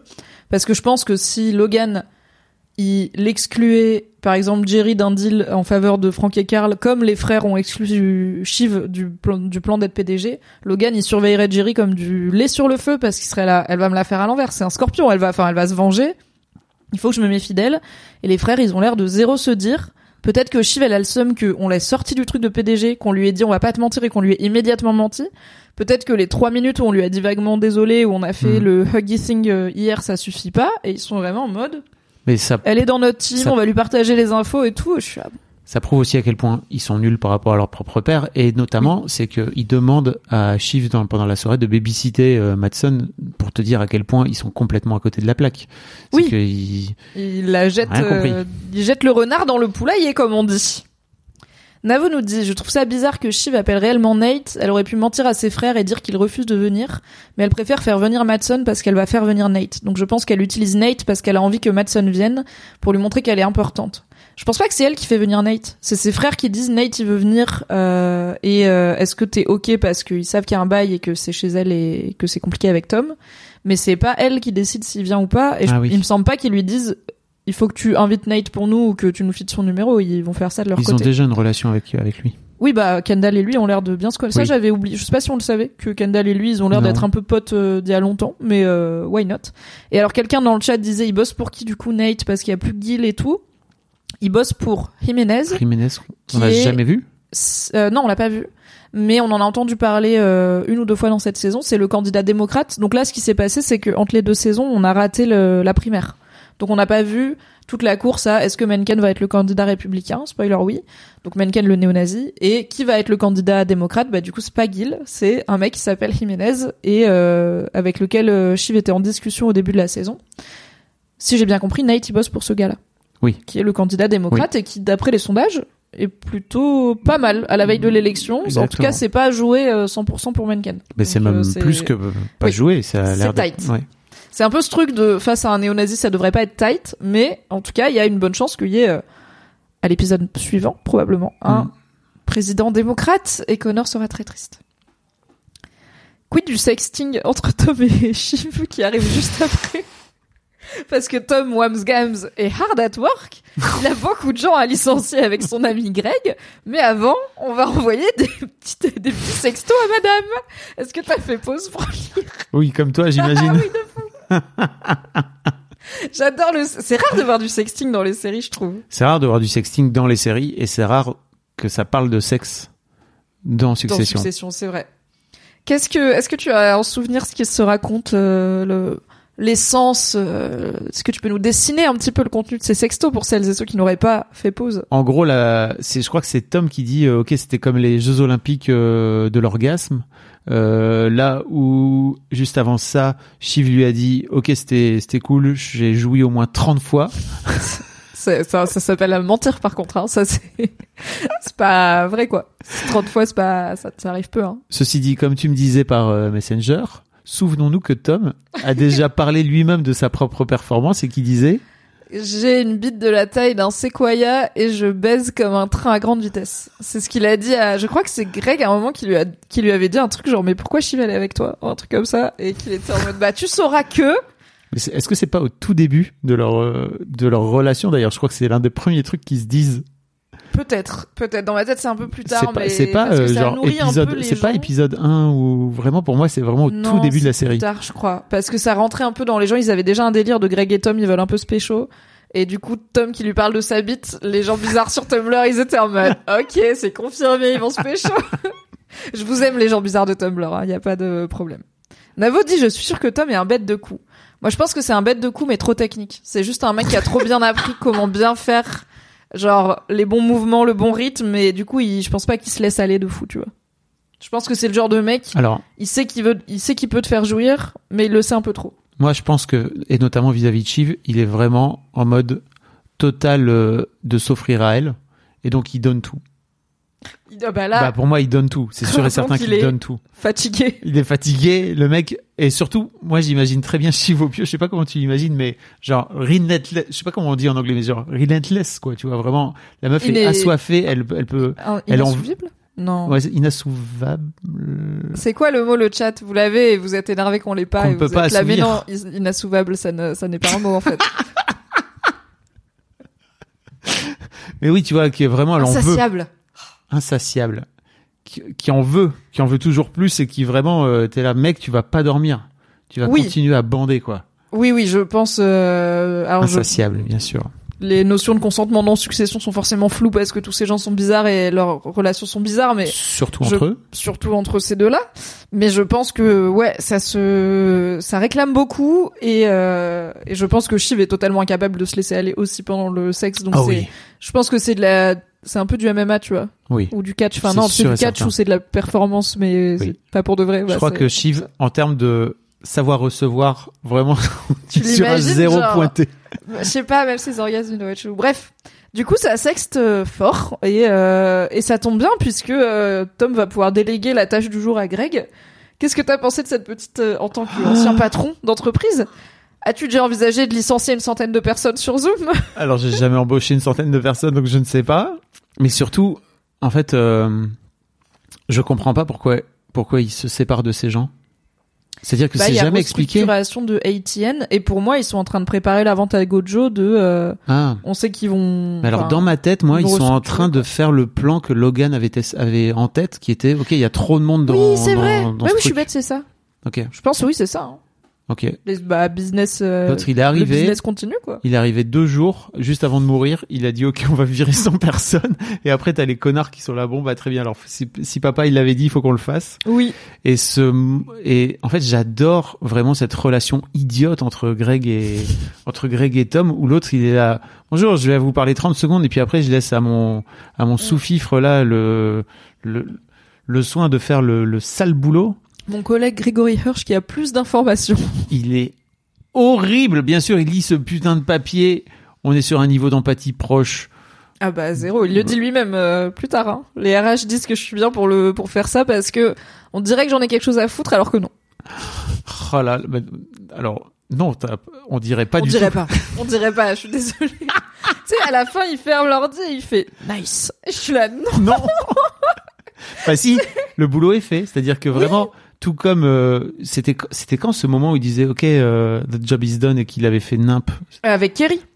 Quand il devait Voilà. persuader Kerry de pas Oui. vouloir être euh, Voilà. présentatrice télé et que pour le coup, il lui avait roulé dessus. Et à la fin, il était là. Super, j'ai fait exactement Yes. ce qui était prévu. Que je dansais à tout doux. Hop, Et j'ai adoré vraiment les gens qui réagissent en face, qui pètent tous des câbles. est là. Et qui sont en mute. Ils sont tous. Je vois de la confusion dans le chat. Le mec, il est là, mais c'est un streamer, quoi, j'en peux plus. I see some confusion in the chat. Attends, j'avais pas noté, il y a Léa dans le chat qui dit, il lit son bonjour. Genre, il dit même pas bonjour, il le lit. Incroyable scène. Et apparemment, euh, alors déjà, c'est arrivé dans des grandes entreprises que plein de gens, Oui. surtout aux États-Unis où c'est facile de Oui. licencier des gens, qu'il y ait des licenciements de masse Et là, chez euh, Facebook, Zoom. Google et tout, ils ont viré 10 000 personnes. T'imagines Ouais, bien que. dans la tech, là récemment dans les médias, bah, Insider, BuzzFeed News a fermé, etc. Donc euh, c'est en référence à plein de trucs qui sont arrivés et qui continuent d'arriver, euh, ce licenciement de masse sur Zoom. Mais apparemment le, enfin le fait que Tom commence spécifiquement en disant, euh, il commence en disant, euh, j'ai déjà fait ça la dernière fois, j'étais très triste, j'espère être moins- triste cette fois. C'est peut-être en hommage au vrai PDG d'une entreprise qui avait licencié une centaine de personnes et qui avait dit, euh, qui avait pleuré pendant en disant c'est hyper dur et tout. Et euh, bah qui était devenu un peu un même parce que juste genre mec c'est quand tu licencies 100 personnes il y a plein de gens qui vont avoir de l'empathie pour toi mais c'est probablement pas ces 100 personnes là qui ont besoin d'entendre à quel point ça te rend triste toi là tout de suite. In this economy les commentaires disaient que c'était pas de la fiction mais que cette scène est un documentaire de ce qui se passe actuellement nous dit Tamish sur le chat Ouais, c'est très c'est un peu trop euh, un peu trop réel Mais comme je disais, euh, là, Facebook, Google et tout, ils ont tous viré plus de 10 000 personnes. Donc euh, forcément, tu peux pas virer 10 000 personnes en... Bah, t'es obligé de faire des réunions Zoom où tu vires tout le monde, quoi. Je sais Oui. pas comment tu peux faire autrement. Tu peux pas les prendre un par un pour leur dire, pour leur expliquer, pour leur justifier et tout. Et Surtout qu'aux US, il n'y a pas de droit du travail. En tout cas, le droit du travail n'est pas aussi Oui. protecteur. Ah oui, Madame Volovitz dit Elon Musk a envoyé un mail Ouais. groupé. Je sais qu'il y avait des trucs aussi où genre tu viens le matin et si ton badge y passe pas, c'est que t'as plus ton Ça, c'est chez ça, Twitter. c'est chez Twitter. ouais. Ouais, Elon Musk c'est c'est un sacré une sacrée zumba et euh, pas si loin du personnage de Madsen. D'ailleurs, euh, je sais pas ça si tu savais, mais Musk avait viré le mec qui s'occupait des badges chez Twitter. et donc s'était retrouvé à l'appeler pour qu'il vienne régler le problème une fois qu'il s'était fait Ah. J'espère qu'il est pas vu. Je ne sais plus le. J'espère qu'il a il est venu pour très cher le gars de Joe parce que vraiment là, il te doit rien des du génies, tout. vraiment. Non mais c'est le mec qui scie la branche sur laquelle il est. Bref. Oui. Ah, du coup voilà, bravo euh, Grégory Hirsch pour euh, cette montée en compétence. Il peut maintenant mettre dans son CV euh, virer des centaines de personnes. Et visiblement, ça fait des anecdotes qui tuent en soirée. On en reparlera, Bah, mais ça, ça. crée du lien quoi. Mm. Ensuite, on a donc. Est-ce que est-ce que tu savais c'est quoi ces histoires de tailgate party? Est-ce que t'avais compris c'était quoi le contexte de cette euh, fête que Tom organise? Euh, bah, à la base, c'était pas Tom qui l'organisait, mais je crois que c'était Logan qui l'organisait. Yes. Et Logan qui, si j'ai bien compris, l'organisait tout à chaque présidentielle. Euh, en tant que média, ils ont un peu ce truc de OK, on va faire une, on va faire une fête un peu pour recevoir tout le monde et recevoir les gens qu'on aime et Le gratin du gratin quand même. hein. Exactement. La crème de la crème. Et j'imagine que comme Logan est mort, euh, Tom et Shiv se sont dit ok, ça va être. euh, D'ailleurs, je crois que c'est Kendall qui le dit. Merci à merci à Shiv et à, et à Tom de, de prendre la suite. C'est Tom qui l'a proposé à Chief dans l'épisode précédent, dans une scène très courte où ils sont dans la dans la bagnole. Ah il oui. dit euh, pour la soirée de Logan, je me disais que peut-être je pourrais. je crois qu'il dit I could host ou we could host, mais c'est il Hmm. tente, tu vois, genre est-ce qu'on peut reprendre une vie domestique, est-ce qu'on peut se montrer ensemble et tout, et ça marche. Petit Scorpion. Est-ce que t'aimerais bien être à cette soirée? Euh, bah, en tant que podcasteur. en tant qu'humain non mais tu sais parce qu'il y a il y a, il y a Ah oui, il y a la podcast queen la apparemment. podcast queen. C'est toi et moi quand on arrive en soirée, tout le monde nous accueille comme ça. La- D'ailleurs, comment il l'appelle Il l'appelle la pod queen, c'est ça? La Ouais, pod queen. The Pod Queen. Putain, mais Kendall, c'est- je déteste la façon dont il parle. Euh. Euh, non non, j'aimerais pas du tout être à cette soirée. Moi, j'aimerais bien parce que je, tu vois, j'ai pas d'enjeu. Déjà, les petits fours ont l'air incroyables. Ces petits fours qui recréent la gastronomie populaire américaine, là, c'est tellement cynique. Et, euh, et parce que juste, je regarderais tous les nani nana, mais avec euh, une forme de très désabusé. Mais j'éclaterais l'open bar extrêmement fort. Shiv explique à Tom que Nate va venir. Euh, Est-ce que tu penses qu'elle est sincèrement désolée à ce moment-là? Euh, bah en fait, je sais. Oui, je crois. Ouais, vraiment. Parce qu'en fait, pour moi, juste avant, jusqu'à cette discussion sur le sur le sur le balcon, euh, où euh, en fait elle tire sur Tom pendant toute la soirée. Elle, je suis assez, je suis assez d'accord avec le fait qu'elle dit non non mais en fait je suis juste en train de prolonger la blague de. Alors même si c'est horrible pour Tom, je comprends que stratégiquement parlant et politiquement parlant, elle rentre dans le jeu, même si c'est horrible pour Tom. La blague de Tom va se faire virer. Ouais. Je comprends qu'elle rentre dans le jeu et je comprends qu'elle euh, qu'elle vient pas faire euh, bah non machin parce que en gros euh, il faut qu'elle il faut qu'elle suive le flux quoi. Elle, et puis c'est ce c'est ce qui c'est ce qu'on apprend aussi j'imagine tu vois à des moments faut faut savoir choisir ses combats et là c'est pas le bon combat de venir dire oh bah non mais pas mon mec hein tu vois. Non, là, c'est vraiment, chérie, on en parlera quand les invités seront partis. Voilà. Mais en attendant, on fait bonne figure. Exactement. Ce qui va tenir euh, le temps que ça dure. Merci au, au- à la team Contexte sur le chat qui rappelle que les tailgate parties, ça vient des teufs sur les parkings avec le coffre ouvert avant d'aller au match, etc. Du coup, c'est la teuf avant le match des élections, effectivement. Merci French Fry. C'est avant les matchs de baseball ou de foot américain. Alors là, on n'est pas dans un parking en train de faire un barbecue euh, dans le coffre d'un pick-up. On est un peu plus euh, dans un triplex, apparemment, avec vue sur New York incroyable, mais qui n'impressionne pas tous ces gens. Et quelqu'un dans le chat, je crois que c'est Madame Volovitz, non, c'est Léa, a mentionné que le vin est dégueu. Tu l'as le vin ou pas? Tu sais pourquoi on parle tellement de ce vin rouge Est-ce que bon c'est le vin dont ils de leur propre vignoble Ouais. c'est ça dont ils parlent la saison précédente c'est Tout ça? à fait, oui. C'est le vin de Chiv et Tom qui ont acheté un vignoble euh, en Allemagne. Et dans la saison précédente, ils ouvraient la bouteille et il était terreux, je crois que c'était un des termes Ah, utilisés. ouais. Juste avant qu'ils c'est ça juste avant qu'ils aient une énorme prise de bec non? Où elle lui dit euh, en fait je t'aime pas non c'est pas ça? Bah, c'est à la à fois une énorme prise de bec et probablement la conception de leur enfant. Parce que c'est là où il veut faire du, je crois que c'est là où il veut faire du dirty talk et où elle, elle lui fait du dirty talk en lui disant des vrais trucs. ah oui Et en lui disant je t'aime pas, je vaux mieux que toi, euh, je crois vraiment que c'est le moment de la Je crois, Ah, ouais. dites-moi dans le, dans le chat quand est-ce qu'ils boivent leur vin pas bon. Euh, mais il me semble que c'est c'était là. c'est au mariage de, de De Caroline la, ouais, de la mère de Shiv. Dans ma tête, c'est ça. Et euh, effectivement, il, il est en train d'écouler son propre vin pas bon à Putain, ce soir. normal Du coup, la base j'ai trouvé ça très drôle qu'ils disent de pas mentionner qu'il est biodynamique. de, Parce que de pas mentionner des- qu'il est allemand Oui, ni Pas- allemand, ni biodynamique, parce que bah, c'est des gars de la haute et des gens de droite, tu vois, ils veulent pas du vin écolo. Enfin, moi, dans ma tête, c'est Ouais, bien veulent sûr. pas du vin de hippie. Et alors, Navo dit, ce vin est le symbole de, la rela- de leur relation qui vieillit très mal. C'est même plus que ça, parce que figurez-vous que dans l'épisode de la semaine du podcast officiel de Succession, c'est Matthew McFadden qui fait Tom qui est l'invité. Et il explique que pour Tom, ce vignoble, c'était un remplacement du projet d'enfant avec Shiv, puisqu'il Hmm. avait fait un peu le deuil de visiblement elle veut pas faire d'enfant avec moi, et il pensait que c'est un projet qui leur permettrait d'avancer ensemble, et au final, c'était déjà une déception parce que le vin est pas bon, ça leur fait pas des moments ensemble. Il dit dans le podcast, euh, c'est un, sais, les acteurs des fois ils ont tous ces détails sur leur perso que t'as pas parce que Bah c'est oui. pas des vrais gens. Et il dit c'est pas, c'est un vignoble euh, moche euh, au bord de l'autobahn, euh, donc l'autoroute en Allemagne. Et je suis là, mais on n'y a jamais été, tu vois, on n'ira jamais, mais lui il le sait. Donc, donc c'est tout un symbole de, comme ça reviendra dans l'épisode, ce thème de l'enfant qu'il ne sait pas que Shiv porte. oh là là C'est aussi euh, quelque chose qui représente l'échec total de leur amour et des projets qu'ils auraient pu faire ensemble. dur Dur, dur. comme dit Navo c'était déjà hyper triste à l'époque bah oui et ça a pas été changé très mal, je- Rarement ça a été très bien entre Tom et Shiv. hein, On va pas, on va pas se mentir. C'est l'heure de la soirée. Du coup, Oui. parti par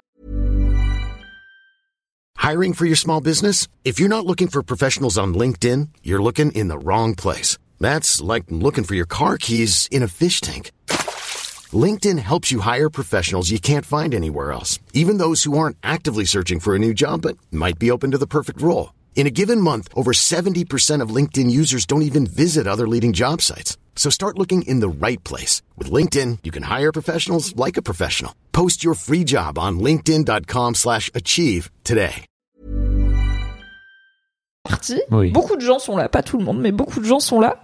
Et on apprend que Menken aurait peut-être besoin des petits pourcentages de Connor Roy. c'est pas le moment qu'on attend depuis environ l'année passée ça Connor, Connor. le moment de Connor qui effectivement et je crois que t'en avais parlé non Euh, où tu tu tu te sentais qu'en fait qu'à un moment donné il allait pouvoir basculer faire basculer ouais. l'élection C'était une des, une des hypothèses sur pourquoi on parle de Connor qui veut être président, à quoi ça pourrait servir, parce qu'on il sait qu'il qu'il va a- pas l'être. Bien sûr, mais alors au-delà de l'aspect, ok, il est fou et il va dépenser beaucoup d'argent et qu'en fait euh, il y a, un- il a des ambitions qui dépassent très largement euh, ses frêles épaules, euh, il finit quand même par dire non mais je fais 5 ou 6 aux- en Alaska quoi.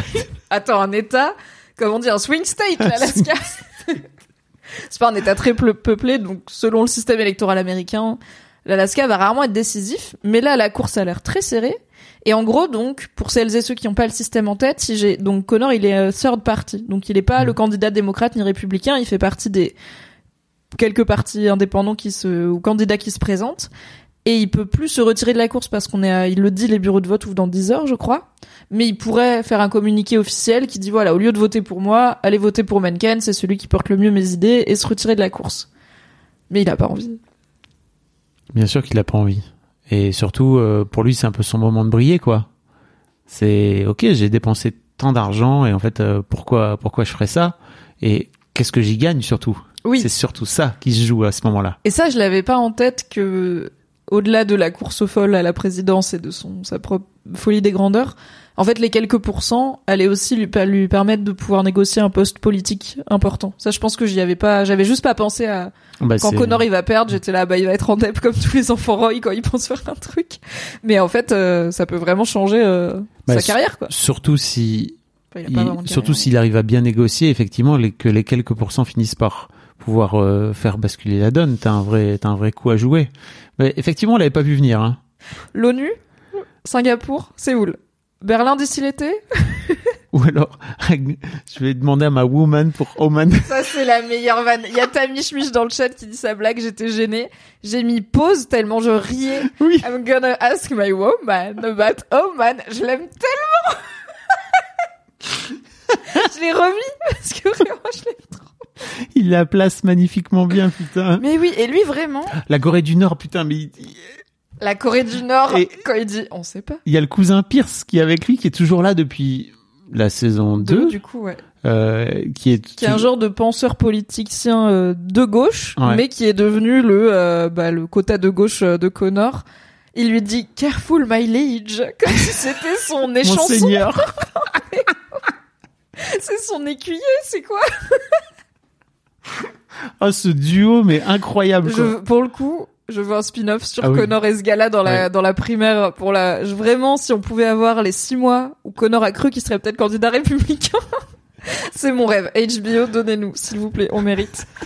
Bon, ça va pas être euh, un pays avec des armes nucléaires, mais Connor est fâché parce qu'il dit je ne pense pas que je voudrais aller dans le moindre pays où il n'y a pas d'armes nucléaires. Là, Moi, je pense que la Somalie c'était un bon premier choix. Ils auraient Mais pu euh, je- tenter, tu vois. J'ai du mal à comprendre pourquoi ils ont sorti Mogadiscio. Et quelle est la ref? Pourquoi Mogadiscio, en fait tu Ah vois? oui. Pour moi, c'est Parce que- vraiment ins- c'est une insulte quoi. Enfin, C'est- dire on va te faire de toi l'ambassadeur des US à Mogadiscio, c'est genre C'est un peu, c'est un peu insultant. je pense pas que Mencken il le Et respecte. en même temps, il le prend premier Doug. Il, l'envisage vraiment. Et en même temps, euh, il y a quelques années à Mogadiscio, c'était ultra chaud parce que il y a, tu sais, c'est de là d'où sont partis les les attentats euh, islamistes à l'époque. Bah, qui ont, dit que c'est qui un ont mené à Carbambi. Genre il y a un Ouais. peu trop de d'attentats euh, à Ouais. voiture piégée quoi. C'est euh, et c'est de là. Si t'as jamais regardé cette attends comment ça s'appelle? The Loom The Looming Tower qui est qui est le tout tout le toute la série. Je sais pas, je crois que c'est encore sur Prime Video si je me trompe pas euh, avec euh, notre cher euh, putain le mec de Newsroom et de Dumb and Number euh, Ah ah ah euh, qu'on ne on ne connaît que lui. Non, tu l'as pas? Comment il s'appelle le mec de The Newsroom? Ah franchement Euh, le- euh, le présentateur moi de The qui- Ouais Newsroom, ouais, je euh, sais. Non mais attends, mais je l'ai pas vu Ah, depuis euh, 128 Dan- ans. Jeff Daniels, putain. Jeff Daniels, d'accord. Ok. J'aimerais vous dire que je couperais ça au montage du podcast, mais c'est faux. Oui, euh, qui joue le boss de la CIA et avec il y a Tara Rahim aussi dans cette série. Ah oui, oui, c'est incroyable. c'est les événements qui mènent au 11 septembre. Cette série est incroyable. Et donc ça commence par un énorme euh, euh, attentat à Mogadiscio sur l'ambassade américaine. Et ça te donnerait envie personnellement d'être ambassadeur à Mogadiscio? Bah non, mais en fait je sais pas si c'est une ref ou pas, tu vois, parce qu'il y a déjà eu des énormes attentats. Euh, à l'ambassade des US, quoi. Voilà. Bah, je pense que, enfin, Menken, on se souvient quand même qu'il avait ce côté hyper provocateur, euh, hyper euh, chaotique, et du coup, je pense qu'il y a aussi de ça, de d'envoyer Roman proposer ça à son propre frère. Je pense que côté Menken, si on avait eu euh, le contre-champ, c'est un vrai mouvement de Mm. troll et de montrer à quel point il respecte pas Connor, c'est sûr, et bah pas trop Roman de l'envoyer proposer ça. Et Roman, il le fait premier Doug, mais Connor, il le prend premier Doug comme tu dis. Donc bon, je suis là, peut-être qu'ils se méritent euh, un Oui. peu tous euh, Oui. les uns les autres, quoi. Ouais, Mr. Melik dit c'est peut-être pour se débarrasser de Connor justement. Peut-être, peut-être. Nate est de retour. Il a cette petite interaction rigolote avec euh, Oui. Tom qui lui dit qu'il peut boire autant de son vin et que c'est le vin qui identifie les vrais connoisseurs, n'est-ce pas, de l'œnologie. et ensuite, c'est l'heure pour Madsen d'arriver à un moment plutôt inopportun puisque Ken a décidé de euh, faire un petit discours. T'en es où sur quand Ken prend la parole en public? Oh Moi, bah, je suis toujours pas bien. Le malaise. Ouais, toujours. Big big shoes, hein. Vraiment, pour moi, c'est. Ok, guys. Ok, ok, ok, ok, ok, guys. Ok. Et en même, j'ai l'impression qu'il là encore, il s'en sort pas si mal, tu vois. Euh, Il dit, euh, on est, enfin, on est Ouais. tous là, c'est plus comme avant. Mon père n'est plus là. On va faire une minute de silence, mais ça, il met pas les gens mal à l'aise dans son Non, discours. mais il, met, il, il y a un moment donné où la carte Papa est mort va partir, tu vois. Donc il va falloir. Oui, parce mais que à pour sa décharge, ça fait une semaine, quoi. j'avoue. on oublie, mais bon, ça va vite quand même. ces gens. Big Big Shoes for Kendall. Moi, j'ai eu un moment où je me suis dit, mais après ça marche pas parce qu'on sait que parce que Kendall a l'air surpris de voir Madsen, mais je me suis dit, il a entendu que Madsen arrive et il a claqué exprès la minute de silence là Ah. pour le faire, euh, Non, pour le mettre direct dans la sauce à son arrivée, tu vois. Mais je pense pas que ça marche parce que du coup, Non. au final, il a l'air euh, vraiment déboussolé par Madsen qui arrive avec toute sa clique en parlant fort et suédois. J'étais tellement contente de le voir dans cet environnement après avoir vu les Américains en... sur En leur Suède. terrain, en, bah, en Norvège du coup, mais en Norvège. Scandinavie euh, avec que des champions olympiques de saut alpin et tout. Là, de voir les Suédois arriver, j'étais, j'étais très très hypée de voir ce qui allait se passer. Est-ce que t'étais heureuse de revoir Oscar? Ouais, mais plus Eba, elle m'intrigue beaucoup. Ah ouais? Bah Oscar, euh, il m'intéresse, mais il m'a moins intéressé dans cet épisode que dans. Mais je trouve que c'est ça qui est cool, c'est que à part peut-être même Eba en vrai, Mais Eba, elle sert à rien. Enfin, pour moi, Eba, alors je sais pas trop si c'est en rapport avec le fait que elle est sans doute traumatisée par sa relation professionnelle et même peut-être amoureuse euh, avec euh, Madsen, mais en vrai, en fait, t'es censée être une communicante, quoi. Tu vois, t'es vraiment la personne la plus horrible. la plus mou- la moins communicante de toute la soirée. Exactement. Pourquoi faire Pourquoi t'es là Enfin, tu Bah, vois alors je pense qu'elle est bonne dans ce qu'elle fait parce qu'elle dit que c'est elle et son équipe qui ont inventé la légende de Madsen, euh, que c'est même pas un mec qui code Mhm. et tout, ce qui est très Elon Musk, ce truc de, en fait c'est un gars euh, qui a qui a récupéré quelque chose et qui l'a bien marketé, Ouais. euh, comme euh, Steve Jobs n'a jamais euh, inventé euh, aucun produit, etc. Tu vois. Donc je me dis que si elle a réussi à créer Elon Musk, elle est forte dans son métier. Moi je le vois comme elle est traumatisée, elle a pas envie de traîner avec, mais Mhm. elle est un peu obligée. Elle dit qu'elle sera barrée dans six mois anyway. Et bah ils avaient pas envie de venir fondamentalement les Suédois à cette Mais je soirée, comprends pas pourquoi il l'a fait venir de cette là cette soirée, tu vois. Pourquoi ne pas Enfin, tu la convies pas Garde tes ennemis plus près. Et pour moi il y a un- alors il y a Mm. déjà un truc de tu viens pas sans meuf. Et pour des Suédois égalitaires, il y avait pas tant de meufs dans leur équipe, hein, euh, Mm. c'était pas la parité. Et tu gardes près de toi la meuf qui peut te porter préjudice. Et un Ça peu un power move toxique marché. de Madson de l'obliger à, tu vois, ce truc de Mm. tu me détestes et je vais t'obliger à traverser euh, l'Atlantique pour aller à une soirée où tu veux pas aller parce que si c'est moi qui le dis, t'es obligé de le faire, quoi. Peut-être. Il y a Navo qui pense l'inverse de moi, qui a dit pour moi c'est possible que Madsen ait entendu que c'était la minute de silence et soit entré Ah oui. en power move. Très bonne théorie. J'aime, j'aime les deux. J'aime Kendall, mais ça marche pas. Du coup, Madsen, on n'a pas la preuve que c'est pas ça. Donc, il est capable, clairement. Qu'est-ce que t'as pensé de Shiv qui, qui fait, oh là là? Mais, qu'est- mais qui, l'a- oh, mais qu'est-ce qu'il fait là? Mais qui l'a invité? Mais qu'est-ce qu'on va faire maintenant qu'il est là? Est-ce que tu penses vraiment que les deux autres, ils se doutent de rien? Mais oui. Ils sont bêtes? Oui. Enfin, euh, on le sait depuis le début, non? Oui. On le sait depuis le début de cette série. certes. Ro- Roman, il a eu quelques moments euh, de brillance, je trouve, de- tout au long de la série, mais sinon, globalement, il est plutôt con du cul, quoi. Ouais. Et là, il est, il est très. Ah là, il est ultra très con brillant, du cul. cet hein. épisode. hein. Ouais. Il fait, oui, parce que du coup, ce qu'il a à faire, c'est gérer Connor, essayer de convaincre Connor de prendre une ambassade nulle et essayer de réparer les pots cassés avec Jerry. On va voir que les deux, ça va très bien se passer. Is raté. Mais ouais, je trouve que Shiv, comme tu le dis, mais c'est peut-être aussi euh, monté pour mieux chuter comme tous les enfants de succession. Elle s'en sort bien dans cet épisode, y compris dans cette scène avec ses frères, où elle bluffe très bien et où elle se retrouve euh, référente de euh, faire naviguer Madsen dans la soirée et euh, lui donner mauvaise réputation, bien sûr, au- auprès de tout le monde. Elle va faire exactement l'inverse. Est-ce que t'as, du coup, t'as mieux compris les histoires de régulation quand Madsen y parlait avec Nate?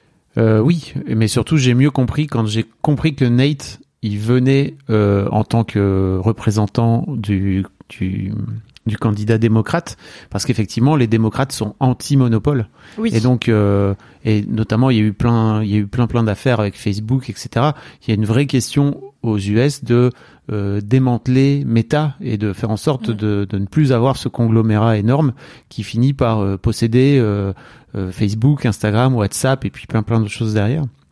Donc euh, et, et notamment tous les politiques de gauche sont plutôt favorables à faire en sorte de faire péter les conglomérats.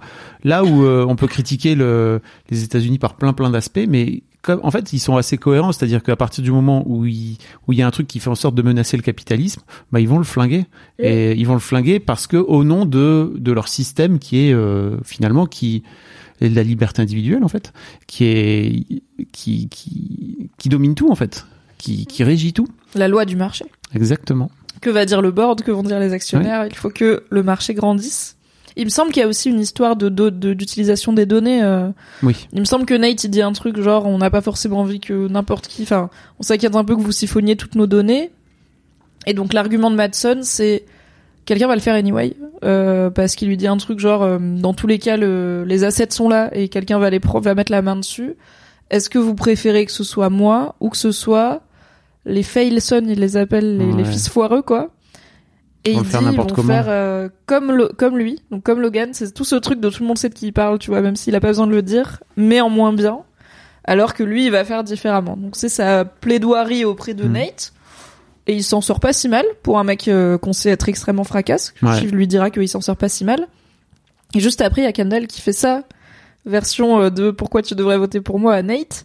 Qu'est-ce que t'as pensé de cette scène entre Nate et Kendall? Est-ce que tu te souviens un peu de ce qui se dit? Bah oui, parce que lui, il arrive. euh, en fait, c'est c'est c'est terrible parce que pour moi, il est d'ores et déjà en train de vouloir faire comme papa et de d'expliquer à Nate sans prendre trop trop de pincettes que euh, en fait si si comment dire ça peut l'arranger éventuellement et si ça peut l'arranger si ça peut s'ils peuvent trouver un deal en fait il peut faire changer euh, la ligne édito de d'ATN sans aucun soit, problème euh, plus douce en tout cas avec les démocrates, quoi.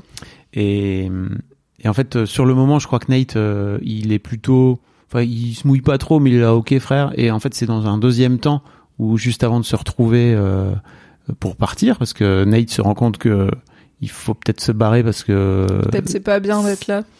c'est mal vu de d'être trop trop trop longtemps là. Mm. Euh, c'est là qu'il lui dit, euh, écoute, euh, je suis pas Jill et en fait euh, t'es pas Logan et en fait c'est très bien comme ça. Et Dingue ça, comme phrase, non? la, la phrase est dingue et la gueule de Jeremy Strong à ce moment-là, elle est dingue aussi quoi. C'est vraiment là t'as vraiment en face de toi un miroir qui est en train de te dire arrête de vouloir faire comme ton père, sois sois toi-même en fait, sois ton propre ton propre persona, n'est-ce pas? Oui, et Kendall, il dit parfois ce truc de on est la nouvelle génération, on peut faire les choses euh, Mm, ça, différemment, ça, mais avant, il hein. le pense. Bah, et même avec, bah, bizarrement, quand il essaye d'encourager Roman qui vient de licencier Jerry et Joy dans l'épisode d'avant, il lui dit euh, ouais, euh, les deux enfants terribles qui changent les choses au Mm. sommet et tout. Et là, euh, bah, il est en face du fait que Nate c'est un- une vraie personne de la nouvelle génération qui lui dit bah, je suis même pas comme mon propre mentor, tu vois, genre il s'inclut dedans. Je trouve ça intéressant qu'il lui Mm. dise pas juste t'es pas Logan et tant mieux. Il dit je suis pas Gil non plus, c'est je veux pas travailler comme ces gens travaillaient en faisant des deals euh, dans des couloirs avec des entre des patrons de télé et des communicants euh, politiques. Et c'est il lui dit euh, je suis mal à l'aise avec la tournure de cette conversation qui est un truc très légal, tu vois, de Oui. no comment, je veux m'extraire de Au cette cas où tu es situation en train d'enregistrer avec ton téléphone. un peu il y a Jerry qui l'a briefé quelque part tu vois et euh, c'est un truc que j'ai donc j'ai évidemment déjà écouté cinq podcasts différents sur cet épisode et euh, un truc que j'ai vu entendu beaucoup revenir c'est cette idée que les enfants Roy ils savent pas comment réagir quand ils sont confrontés à quelqu'un qui a des qui a un système de valeurs efficace oui. et en fait la réponse bah non parce que c'est pas bien il l'intègre pas Bah du tout oui. et ce truc de pas être comme Logan c'est c'est bien c'est peut-être la première fois que quelqu'un dit t'es pas ton père de façon positive généralement euh, Bah, en fait, Quand pour on moi, dit à Kendall, c'est plutôt Bah, euh, calme-toi, t'es pas ton daron, tu vois. Non, mais pour moi, c'est plutôt. En fait, pour moi, Kendall, il était vraiment euh, vouloir incarner la nouvelle génération quand son père était euh, à la tête. Oui. Et c'est d'ailleurs tout. C'était d'ailleurs tout son truc, tu vois, quand il a tenté de réunir les frangins dans la fameuse chambre euh, De sa de, fille. de sa fille. euh, c'était ok. En fait, on a des valeurs et on peut faire en sorte de de faire les choses mieux, etc. Mais ça, c'était avant. Le, Oui. le vieux a canné maintenant et en fait, euh, il va falloir passer de la théorie à la pratique et c'est pas simple. Et euh, Mr. Melik dans le chat rappelle, comme Tom disait à Greg, personne n'a de principe, arrête de me parler de principe. Mm. Je crois que d'ailleurs c'était dans le dernier épisode très politique, ça devait être dans l'épisode où il choisissait le candidat républicain euh, en soum soum, pas dans les cérémonies officielles. Dans la salle de bain Oui. avec Menken. Dans les chiottes, hein, toujours une bonne euh, thématique euh, chiotte. Quid de Shiv et Madsen au vestiaire? Cette petite pause où Shiv elle lui dit qu'il bosse bien, mais elle lui, enfin qu'il s'en sort bien, mais elle lui dit aussi, eh oh, qu'est-ce que j'ai moi Bah ça y est. contre euh, TD Enfin, elle montre euh, son vrai visage parce que jusque-là, elle avait rien demandé. Mhm. Elle était juste euh, au service, etc. Et d'ailleurs, elle Comme lui. Tom. I live to serve. I am yours. Exactement. Et, euh, et enfin, elle montre son vrai visage et qu'elle dit, ok, mec, je suis en train de, de la faire à l'envers à mes frangins et tout. Il y a un moment donné où il va falloir que ce coup de main là que je suis en train de te, de t'offrir, il va falloir que ça, ça se paye. Et elle lui dit, genre, j'ai besoin d'avoir un poste très, très, très Very, very, very. very, very, very, trois, euh, trois fois very, important. En gros, elle est en train de dire, bah, mets-moi à la tête de Waystar, quoi. Elle veut être PDG, elle veut le top job, tout à fait. Elle lui dit I'm hot shit and I'm ready to go. Ouais. Elle dit je connais la boîte, euh, alors elle dit je la connais par cœur et tout. Je suis là, pas du tout, c'est faux. tout. Elle dit j'ai le nom, ce qui est vrai, elle a le nom de famille. Et en gros, est-ce que alors est-ce que tu penses que c'est trop gros trop vite? Est-ce que tu penses qu'elle vise trop haut? Est-ce que quid de ce move de Shiv qui non seulement arrive et dit je veux quelque chose en échange de mon aide, ce qui est ok, Hmm. et Madsen il est là ouais ok, enfin, d'accord, dis-moi ce que tu veux, moi je- j'aime bien bosser avec toi, et qui immédiatement est là je veux le gros truc, le plus gros truc, Immé- tout de suite pour moi. Bah, je crois que à ce moment-là, Madsen se rend compte de qui il a en face d'elle et que, ok, donc en fait, tu penses vraiment être capable de pouvoir euh, euh, prendre ce job-là et je crois qu'il est pas, il est bien conscient qu'elle est pas capable de le faire. Je sais même pas s'il s'intéresse à ce qu'elle est capable ou pas. Je pense juste qu'il veut pas travailler. Enfin, en fait, tu rachètes pas une boîte. Pour moi, il... Shiv, elle a une seule utilité pour lui et c'est l'aider à naviguer Mhm. ce deal et à avoir un... une oreille dans la pièce euh, quand ses frères essayent de la lui faire à l'envers.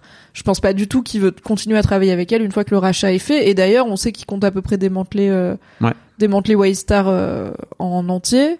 Que ATN, euh, il s'en fout et il veut bah, rendre tout ça assez Il veut la transformer en Bloomberg en fait. Ouais, donc Mm. euh, j'allais dire insipide, c'est peut-être insultant pour Bloomberg, mais en tout cas quelque chose de beaucoup moins radical.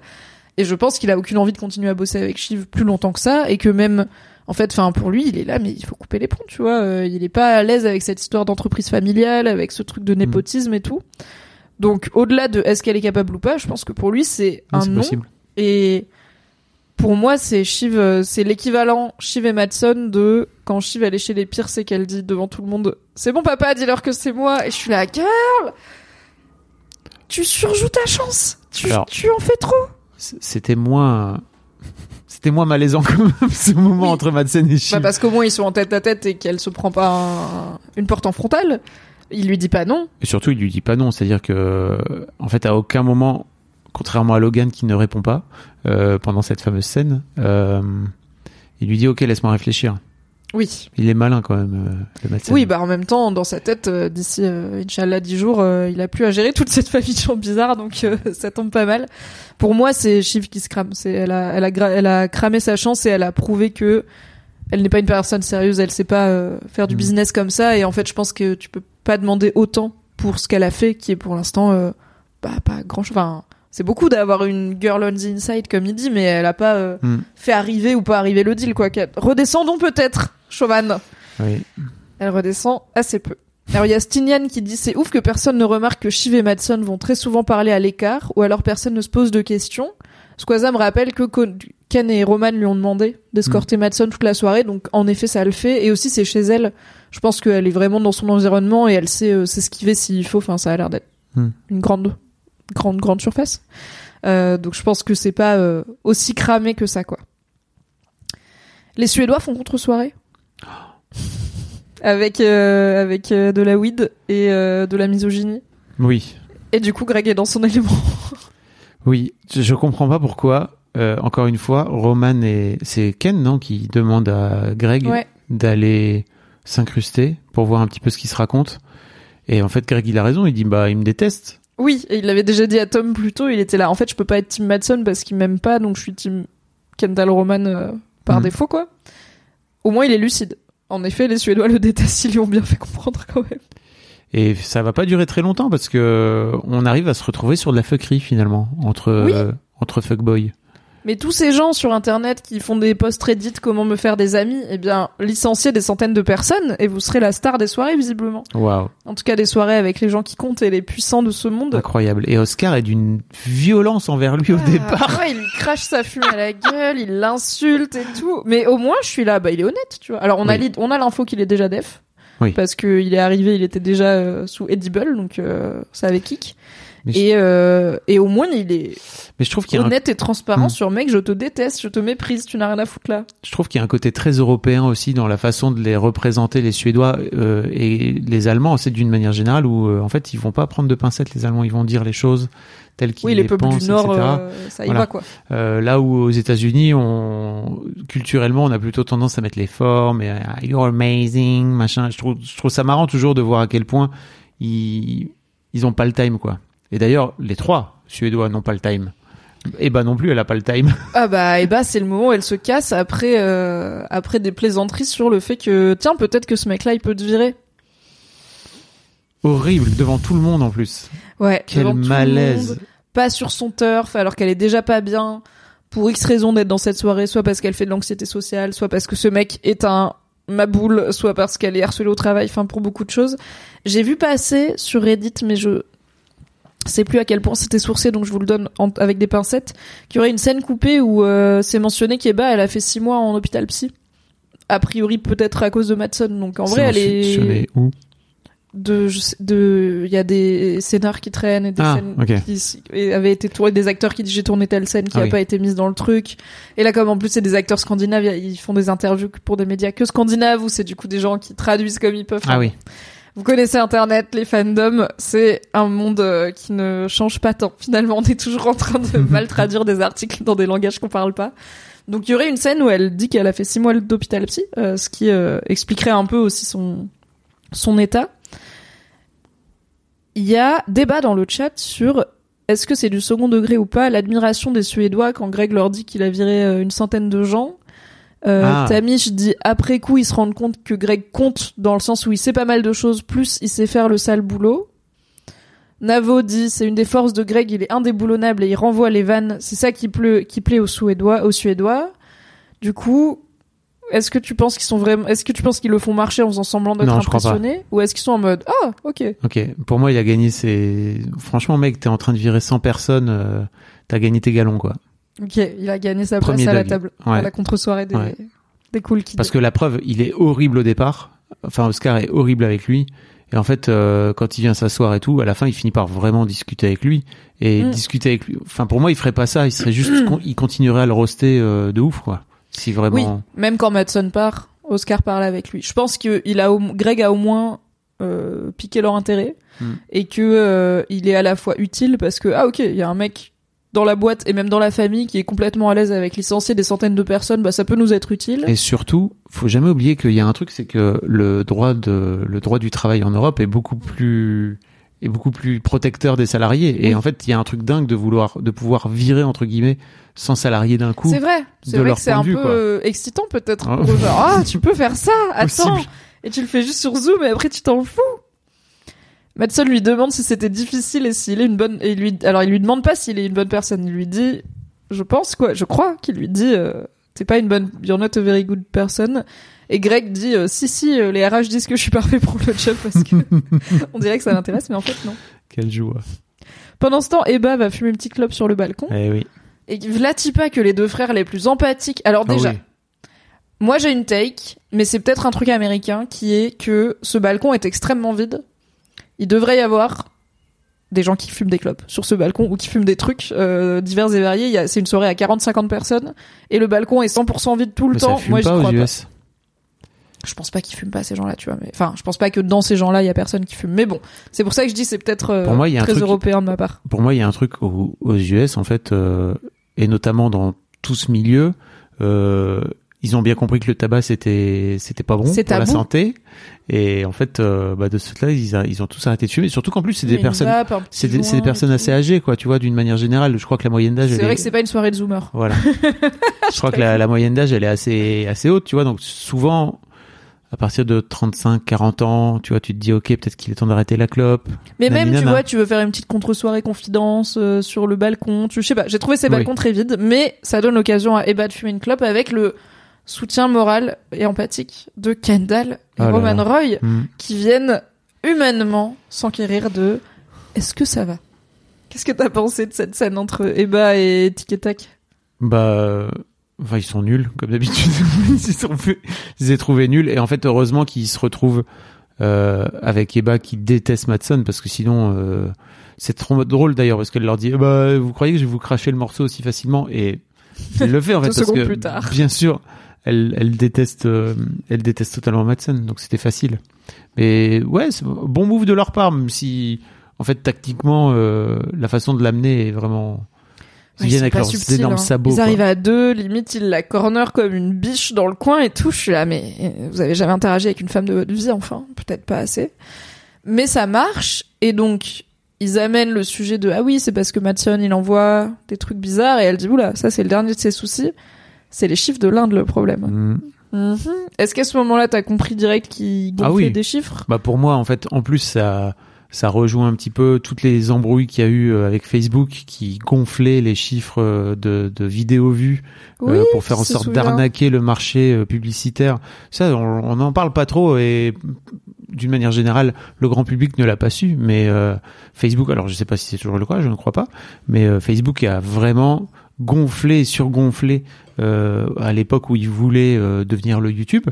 Oui. Le- Souvenez-vous le pivot tout vidéo. voilà, euh, ils ont surgonflé leur euh, leur chiffre de vidéos vues dans un seul but, c'était déjà de de pouvoir dire qu'on fait qu'on fait beaucoup plus de, de vidéos vues que YouTube euh, et surtout pour euh, pour pour faire euh, casquer un, annonceurs, ils max- raquent. un maximum et, et je sais plus, je n'ai plus en tête l'équivalent. Ils ont eu une amende euh, aux US, mais c'était pas une assez grosse amende en fait globalement et c'est l'une des raisons aussi pour lesquelles euh, aux US ils veulent vraiment euh, démanteler euh, Meta quoi parce qu'il y a Il y a Il y a un un- historique.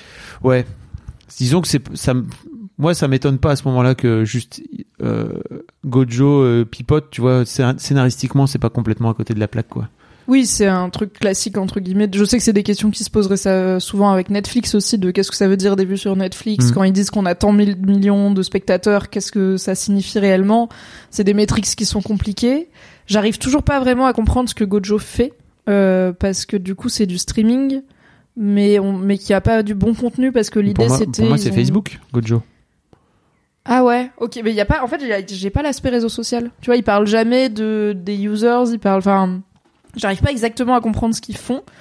Euh, mais peut-être que effectivement c'est une forme de. Pour réseau moi, c'est social. juste un réseau social où, en fait, euh, ils font du streaming, mais tu vois, comme euh, Facebook fait du streaming aussi, quoi. Tu vois. Oui, ok, je vois. Ok, ça se tient. Et donc les chiffres de l'Inde, alors immédiatement, les garçons le disent à Shiv. Ils sont là, ok, on le tient. Ils, ils pipotent sur ces chiffres en Inde et tout. Ça, c'est sûr que Et bien sûr. pour l'angle des régulations, ça va le faire tomber. Et Shiv, elle est là. Yes, yes, yes, yes, yes. Ah bah. Shiv en sueur, oui, elle a bien dans l'os. la veine là, et elle va immédiatement le chercher. Pour le coup, elle se dit pas, je vais lui, je vais garder l'info pour, enfin, il y a pas trop d'hésitation à, je vais le chercher et je vais lui demander c'est quoi ta merde avec les chiffres de l'Inde, quoi. Pourquoi elle, f- pourquoi elle lui cacherait? Parfois, Elle je a me une dis que ça énorme le carte coup à de jouer. prendre une demi-heure pour réfléchir à est-ce que je lui sors maintenant et pourquoi, tu vois? C'est, en gros, elle la joue pour vérifier qu'il lui ment. Bon, bah, du coup, elle sait qu'il lui ment. Mais pour moi, elle la joue un peu par panique. Elle Ah. va, en fait, elle, en fait, elle, elle fait un truc très normal et transparent, qui est qu'elle va le voir et elle est là. Est-ce que c'est vrai? Est-ce que tu m'as menti? Et c'est tout. Ce qui est un truc normal à faire dans la vie, mais pas dans Succession. Du coup, j'étais là. Ok, bah, les garçons, ils vont direct dire à Shiv, il fait ça, et Shiv, elle va lui dire, est-ce que tu fais ça? Et lui, il dit globalement, oui, je fais ça. Pour moi, c'est pour lui mettre son nez dans son caca aussi. Et pour ouais, ça voir. le calme un peu. ouais. Voilà. et pour voir un petit peu euh, s'il est vraiment en train, enfin s'il est valable ou pas, et de voir un petit peu, ok mec, c'est quoi, c'est quoi ces histoires? Est-ce que c'est cette meuf qui te déteste qui a raconté des bobards à mes frères? Parce qu'il y a peut-être ça aussi, hein. Alors elle lui confirme pas. Il demande est-ce que c'est Eba ou Oscar? Et elle lui fait une tête genre mec, comme si j'allais te le dire. Et en même temps une tête genre mec. à Ah non, non, ce que je veux dire, c'est que elle vient vérifier quand même l'info par rapport à ce que Kendall Ah oui, et oui. Roman viennent lui elle, elle raconter. sait que ça vient de Eba, Oui. donc elle se dit Oui, peut-être qu'elle est peut-être c'est biaisée. Il y a des gens sur, sur Internet et sur Reddit qui croient que c'est un long game de Eba et Madsen qui ont fait exprès de se mettre d'accord sur une histoire euh, pour en gros voir qui raconte quoi à qui et que c'est pas vrai cette histoire de chiffre de l'Inde. Moi, je pense pas. Je pense pas que c'est ce genre de série Succession. De quoi? Bah, Bah non, gros... t'as vu comment il réagit, Madsen? Il réagit comme un enfant. Oui, oui, je sais. Et pour Pris moi, c'est très limpide sac. de, bah non, c'est un faux génie, Bah oui. vrai connard qui mitonne sur ses chiffres comme d'autres faux génies, vrais connards milliardaires vont mitonner sur des chiffres et autre chose, quoi. Donc, euh, donc, euh, je pense, mais je mentionne quand même. Il y a des gens qui pensent que, comme ça, comme il y avait des gens qui pensaient que Shiv était enceinte, j'étais là, mais pas du tout. Et à la fin, eh bien si. Donc comme ça, si à l'épisode d'après, on apprend que, haha, Scooby-Doo, les chiffres de l'Inde, c'était un mensonge. Vous pourrez dire, je l'avais entendu dans le podcast de Mimi, et à la fin, les gens, ils retiennent juste, ah oui, Mimi, elle est un peu visionnaire, alors que c'est pas du tout moi. Mais ça, en vrai, j'y crois pas. Donc, euh, pas trop. Navo dit Gojo, c'est Netflix, ça Ouais. coûte 9,99$, ça stream. Oui, c'est vrai, euh, Nate, il dit à Madson, euh, je te lâche mes 9$ par mois. euh, Ah oui. Je suis pas, I'm not a hater. Et ils disent qu'ils ont du sport aussi. Donc, il y a peut-être ça que Netflix a pas. Hmm. Le streaming de sport, de matchs, euh, etc. Voilà. Maybe. T'as raison sans doute, Navo. Roman essaye de, d'aller voir Jerry pour avoir des conseils. Oh ce qui là est là. déjà une décision de vie audacieuse de la part de Romulus Roy. Jerry, selon les mots de Frank, est incredibly hungry. Hmm, bien sûr. Qu'est-ce que- est-ce que tu, qu'est-ce que t'as pensé déjà de Roman qui vire Jerry dans l'épisode précédent et de euh, cette nouvelle confrontation? Bah, pour moi, dans l'épisode précédent, Roman, il faut juste qu'il aille faire dodo, quoi. Tu vois, c'est vraiment. Enfin, je, je, je sais pas, je sais pas ce qui se passe dans l'épisode précédent. Euh, J'allais dire consulter, mais d'abord dodo et après consulter. ouais, tu vas prendre un peu le temps de de, de, de faire le de faire le deuil de papa, quoi. Tu vois. Tamish dans le chat dit Roman me peine, il est perdu au max. À un moment, le deuil c'est pas une option. Voilà. Oui, euh, tu peux le fuir, mais il va venir. Ouais, whatever, il viendra. Euh, ne fuis pas. Euh, et et en fait, euh, je je comprends pas pourquoi il, je comprends pas pourquoi il vire Jerry à ce moment-là, mais pour moi c'est juste, euh, il est juste. En fait, euh, il déteste être contredit comme un enfant gâté, en fait, tu vois, qui, bah non, en fait, euh, bah si, si t'es pas d'accord avec moi, eh bah je te vire, voilà. Oui. Et effectivement, il essaie de rabibocher, se rabibocher avec Jerry parce que il se rend bien compte que c'était vraiment une connerie potentiellement de faire ça. Et surtout, euh, vu les doses que Jerry a, et surtout vu les doses que Jerry a, pas seulement sur sa tub, mais sur toute la boîte, parce qu'elle est là depuis des millénaires, la Oui. meuf. Donc elle a tous les doses. Elle pourrait écrire un bouquin sur Waystar. Kendall, il sait que Jerry elle a des dick pics de Roman? Je crois pas, hein. Hmm, Shiv, elle sait. Parce que Shiv, elle était allée parler à Jerry en mode. euh, Oui. Alors, c'est arrivé à plusieurs reprises. Est-ce que tu veux prévenir les RH Et Jerry, elle était là. Un, un, je te dis rien à toi. Mais Kendall, il a peut-être pas l'info que Roman, possible. il a licencié une meuf qui a des dick pics de lui. Après, il reste que trois épisodes, tu vois. Un moment, on peut pas tout faire. Donc peut-être Mhm. que ça reviendra pas. Mais, tout comme je sais qui c'est que Kendall a tué quelqu'un, je sais qui c'est Ouais. que Jerry a des dick pics de Roman et je suis pas sûr que Kendall, euh, Non, non, t'as raison. que Daddy Ken ait l'info. Et, euh, et en fait, euh, Jerry dit, bah, tu- tu- ça va te coûter super cher. Genre, je veux des centaines de millions de dollars. C'est beaucoup des centaines de millions de dollars. C'est énormément d'argent. Ouais, dans Decoding TV, euh, un des podcasts que j'écoute, le mec a fait une comparaison avec euh, donc David Chen l'animateur, a fait une comparaison avec divers euh, payouts de gros patrons, mais genre de Disney et tout. Mm. Et il était là, en vrai, la somme elle est abusée. Genre Mm. le patron actuel de Google, il gagne des centaines de millions de dollars et c'est le patron actuel de Google, pas la chef du juridique de Fox Mais non, qui elle est- part après, là, elle est, euh, là, elle est DG, là, en plus. en oui, pardon, ou la DG euh, par intérim. Bah non, les plus DG, c'est les garçons qui sont Oui, mais- PDG. Donc, oui. enfin, je sais plus ce qu'elle est, mais bon, c'est, il a été là des dizaines de millions de dollars, ok, des centaines de millions. Soit effectivement, c'est une façon de montrer qu'elle va les saigner à blanc parce Oui. qu'elle a des munitions. Soit c'est peut-être ça. aussi les auteurs qui sont. Non, non, pour moi, c'est ça. Pour moi, c'est vraiment, en fait, mec, tu m'as pas respecté, t'es en train de pas me respecter, tu continues à pas me respecter. On se connaît depuis des années et en fait tu me fais ça, bah en fait je vais te, je vais te saigner quoi. Et elle lui dit très clairement, parmi les armes que je- j'hésiterais pas à utiliser si tu fais quoi que ce soit que j'aime pas pendant 5 ans, c'est les nombreuses photos de tes parties génitales que j'ai en ma possession. Et elle lui dit cette phrase terrible, j'aurais pu t'amener là, Ouais. mais non. Incroyable ou pas? Ça, cette phrase est géniale. Vraiment, pour moi, ça prouve à quel point ces gens sont incapables de faire confiance à des. Et tu vois, notamment à Jerry, parce que Jerry, elle est, elle est dans, elle est dans le game depuis tellement longtemps en fait. T'as juste à piggyback sur Jerry, quoi. T'as juste à, à te Oui. mettre sur son, son dos et à dire, allez, montre-moi où il faut aller maintenant, et puis je viens avec toi. Et c'est tout. Dieu sait que je pense que Logan il s'est bien appuyé sur elle Oui. sans problème. hein. Donc, euh, si. Roman avait vraiment appris de son père, il aurait misé sur qu'est-ce que Jerry peut lui apporter. Ouais, ils sont incapables de faire confiance. Donc, Oui. Forcément. Et c'est un peu l'épisode où les gens sont très honnêtes avec eux, de plus en plus depuis la mort de Logan, mais où les gens leur Normal. mettent, tu vois, que ça soit Tom avec Shiv, euh, ça va arriver. Euh, Il y a une scène entre Frank et Kendall qui est intéressante Oh. aussi. Nate qui dit à Dans l'épisode Kendall. dernier, là, je te tiens par les couilles. euh, Tu, tu me tiens ah, par la- Carl, Carl, Carl, et. Carl et Kendall, oui. Ah oui, pardon. Oui, je te tiens par, tu me tiens peut-être par les couilles, mais moi aussi. Et je sais un truc ou deux sur un truc ou deux.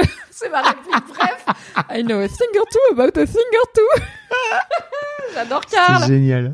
J'ai écouté un podcast où les deux invités c'était les acteurs qui jouent Frank et Carl et ils étaient ensemble et ils sont genre ils chillaient trop en répondant aux questions et tout c'était trop bien. Non, tu parles de Frank et Kendall qui se retrouvent en Dans tête à tête. épisode dans là, cet ouais, épisode. il y a un petit tête à tête mais il y a Gil, enfin il y a Nate qui a dit à Kendall tu n'es pas Logan et c'est bien. Enfin c'est vraiment les gens leur disent les choses de plus en plus clairement et ils sont incapables de les imprimer.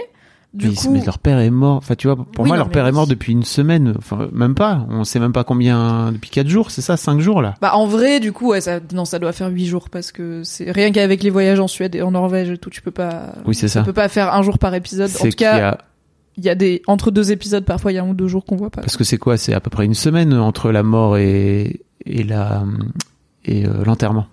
Oui, souvent ça, c'est ça se joue rarement comme plus, ça. hein, je pense surtout Ouais. que là il y a il y a peu de doutes sur la cause de la mort, il y a pas besoin de faire une autopsie tout ça, donc on va arriver assez vite au funérailles de Logan avec un discours qui promet d'être quality content puisque Roman qui est en charge de ce discours comme on va bientôt l'apprendre Ah. décide de digérer sa peine de Jerry en allant embrouiller son frère aîné qui est quand même souvenons-nous une de ses seules sources de souvenirs heureux en famille, c'est Connor. À un moment, il doit raconter un souvenir heureux avec Logan et il raconte Mhm. quand Connor l'a emmené pêcher parce qu'il a pas de souvenir heureux avec Logan. Souvenez-vous, c'était horrible. Et il va juste essayer de conclure le deal pour Menken s'il a pas réussi avec Jerry. Comment ça se passe? Bah, en fait, il, il, ti- il tire sur Connor parce que Connor est pas d'accord. Et en fait, là, c'est à ce moment-là, on est bien d'accord. C'est, c'est le moment où, où, euh, Connor dit, eh bien, écoute, j'en ai parlé avec ma femme et euh, avec ma My femme, woman to avec woman. ma femme, on s'est dit que en fait, c'était pas un bon deal et que j'ai- il fallait que je continue, etc. Et tu sens que Willa est hyper euh, supportive en plus. Ouais. Et Elle Roman est horrible avec elle. Il lui tire dessus. Ah Encore bah, une fois. Il dit, euh, il dit les petites lignes à voix haute, hein. Horrible, quoi. Mais très cruel parce qu'il lui dit tout le monde dit personne te prend au sérieux ici, euh, c'est le mieux que tu pourras jamais faire, etc. Et Connor, il se laisse pas démonter. Hmm. Et il dit, c'est quoi, il y a une personne ici qui me prend au sérieux? Et du coup, bah, je vais l'écouter. J'étais là, oh, Bah oui, what a good guy. bien sûr. Alors que non, pas du tout. Connor est aussi odieux, mais moins que les autres. Connor, il est pas. Connor, il est odieux. Connor, il est pas odieux. Non, mais son programme politique, c'est quand même d'annuler oui, les ah oui, impôts oui. pour les riches. D'accord. Non, non, je, je C'est parlais une de. personne odieuse euh, non, non, dans parlais, ses valeurs, mais pas par avec rapport à, à Oui, voilà, ok. Je parlais pas par avec rapport ses à frères et ses en- sœurs. à Voilà, c'est ça. Même là, il engueule pas euh, Roman. Non. Et du coup, il y a un monde où Willa a peut-être sauvé la démocratie euh, et la République américaine, puisque c'est peut-être elle qui a convaincu Connor de pas donner les derniers pourcents à Mencken, on ne sait pas encore. Mais peut-être que grâce à Willa, et grâce au fait que les proches de Willa, ils aiment pas Mencken, et qu'elle ait pas envie, alors les gens disent, elle a pas envie d'aller en Corée du Nord, c'est vrai, mais elle a aussi des petites questions sur Oman, genre la place des femmes et tout, tu vois, c'est pas Mhm. clairement amené, mais elle est là. Ah tiens, le mot du sultan fait loi. Bah, Bof. oui. Est-ce qu'on va vivre sous on terre pas envie d'être là. bof. Mm. Donc au-delà de ses valeurs politiques euh, qu'on ne connaît pas exactement, il y a aussi son intérêt personnel qui joue. Mais merci à Willa d'avoir euh, pas donné les pourcents de Connor à Mencken. C'est toujours ça qu'il n'aura pas, même s'il gagne à la fin. Il y a Tammy Schmich qui dit je pense que l'enterrement aura lieu pendant le dernier épisode, mais juste parce que j'ai essayé d'interpréter probablement mal les titres des épisodes. Moi, je pense que c'est épisode 8, élection. C'est le prochain, il s'appelle America Decides. Donc bon.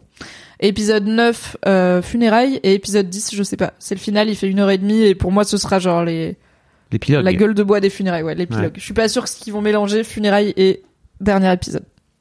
La petite complicité Willa Connor, ça m'a réchauffé le cœur après leur scène mignonne pendant le, mari- pendant le Mhm. mariage.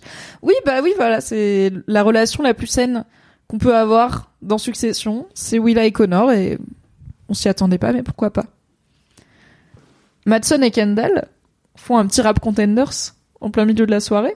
Ça part en clash. Qu'est-ce qui se passe avec Madson Qu'est-ce qu'il fait? C'est Oh. quoi ses moves? Bah en fait, euh, Madsen, bah pour moi, il en a rien à foutre, comme depuis le début. C'est-à-dire que juste, il, il dit, il dit ce qu'il pense et il le dit tout haut. Et peu importe euh, les conséquences, comme il a jamais eu à les payer jusque là. Ouais, mais ce, je trouve qu'il est. En fait, je, je trouve qu'il est nul. Genre, il lui dit tes chiffres sont gays. Genre, ça répartit, c'est dire Euh, moi j'ai vu tous les chiffres et ils sont gays. C'est vraiment un truc de gamin de 12 Oui. ans, tu vois. Bien sûr. Et Est-ce que ça t'étonne qu'en contraste avec l'épisode en Norvège où justement ils avaient l'air d'être hyper forts dans ce qu'ils font les Suédois et d'être un peu méprisants envers euh, ces gamins Roy qui savent rien faire et tout. Je trouve que c'est vraiment l'épisode qui fait tomber Madson de ce piédestal là et qui montre que bah il est aussi nul en fait. Bah, ils Là, sont- il est nul en ego. ils il sont est- nuls, il tous. est- et puis même en image publique, tu vois, Mhm. Shiv, elle lui a quand même expliqué l'enjeu de cette soirée. Et il est au milieu de cette soirée, après avoir fait un tweet en blaguant sur l'Holocauste quand même, il est au milieu de cette soirée à dire euh, tes chiffres sont gays et il voit pas le souci. Enfin, il se rend pas compte qu'il est en train de Oui. pas se rendre service à lui-même Oui. et à Mais- son plan. Je trouve ça génial en fait vraiment comme je disais tout à l'heure de ce, ce parallèle entre euh, à quel point les enfants Roy sont nuls et en fait de découvrir à quel point Madsen est nul aussi et qu'en Mm. fait leurs erreurs ils ont ils ont les mêmes erreurs en fait qui se reprochent l'un l'autre mais en fait vous faites Oui. exactement la même chose D'avoir. euh, Regardez-vous. dis donc tes chiffres, c'est presque dur à croire. Hein pas très subtil euh, Kendall Roy, mais enfin comme Madson est pire, bah Kendall s'en sort pas mal au final. Oui. euh, il, il se permet même le luxe d'être là. C'est un peu homophobe. Hein. Oula, attention, je suis Kendall Roy, ami des minorités. Attention, attention. Navo dit les nuls leur clash, ils auraient dû invoquer Oscar et Greg. Je pense que Oscar et Greg passent un meilleur moment en Oui. contre-soirée euh, vapotage de weed. Et alors Martin note, et c'est une des raisons pour lesquelles il y a cette euh, théorie chez certaines personnes que Eba et Madson seraient en train de Hmm. les mener en bateau, c'est que effectivement pendant cette scène, Eba elle est juste à côté de Madson, donc il est sur le bord de la fenêtre, elle est sur le canapé. Ils sont très euh, complicités, euh, touchy touchy, ils rigolent ensemble, même on les voit en arrière-plan quand Connor y part, c'est juste avant. Euh, on les voit en arrière-plan rigoler et tout. Et bah c'est un peu bizarre puisque la dernière fois qu'on les a vus, euh, clairement ça se passait pas bien. Il y a Madame Volovitz qui dit bah Eba elle est sous ils emprise, sont dans une relation toxique totale en fait c'est tout c'est juste euh, je crois qu'ils sont vraiment trouvés ils se sont bien trouvés l'un l'autre en fait voilà tout simplement Oui, c'est que Eba, en vrai, si euh, si elle si elle avait voulu, j'imagine qu'elle aurait pu aller foutre euh, euh, clouer euh, Madsen au pilori avec tous les litres de sang qu'elle a chez elle depuis bien longtemps. Et en fait, elle l'a pas fait, sans doute pour une bonne raison, peut-être financière, mais si enfin s'il y a que ça qui compte, pour moi, il y a aussi un jeu entre eux qui s'est Mm. installé, quoi, tu vois. Et en fait, tu te fais pas envoyer des litres de sang. il y a la- l'aspect plusieurs fois qui Oui, c'est ça. vraiment genre une fois c'est déjà rare. fois, c'est Plusieurs bizarre. fois généralement tu prends des mesures de type peut-être pénal euh, Voilà. euh, contre la personne. Après entre l'emprise, la raison financière potentielle que tu as évoquée, cette idée que peut-être elle a bah, psychologiquement elle va Oui. elle va pas très bien, ce qui peut rentrer avec l'emprise. Voilà, on sait pas trop ce qui fait ce chaud et froid où il s'engueule et il y a quelqu'un dans le- il y a Mister Melik dans le chat qui dit c'est une relation de type euh, Tom Shiv. Marty qui dit bah, deux Très secondes avant elle était bouleversée par Madson et là elle est tranquille elle rigole. Pour moi il y a aussi un truc de c'est du business en fait. euh, Enfin elle elle est aussi tu là en couchent représentation. encore ensemble? Est-ce que tu crois que Madsen c'est un bon coup? C'est pas la même question. Hein. Et alors non parce qu'il écoute des podcasts en regardant les meufs aller et venir sur son magique. J'avais oublié, comme nous le putain. savons grâce à Grégory Hirsch. Euh, donc il y a un amant peu actif. Euh, mais je pense que quand il décide, en fait, il dit, je pense que quand il décide d'être actif, c'est un amant passionné mais trop bizarre, tu vois. Donc non. Et clairement, le consentement c'est pas sa passion, donc Mm. non. je sais pas si c'est un truc de on est en train de la voir être sous emprise ou si c'est un truc de en fait là on est en mode business, on est en train de clasher le mec qu'on veut racheter, etc. Et du coup bah je vais être dans je vais être dans ta team, Mm. euh, surtout que quelqu'un disait euh, Madsen il est meilleur à domicile euh, Mm. que euh, sur le à l'extérieur. Oui.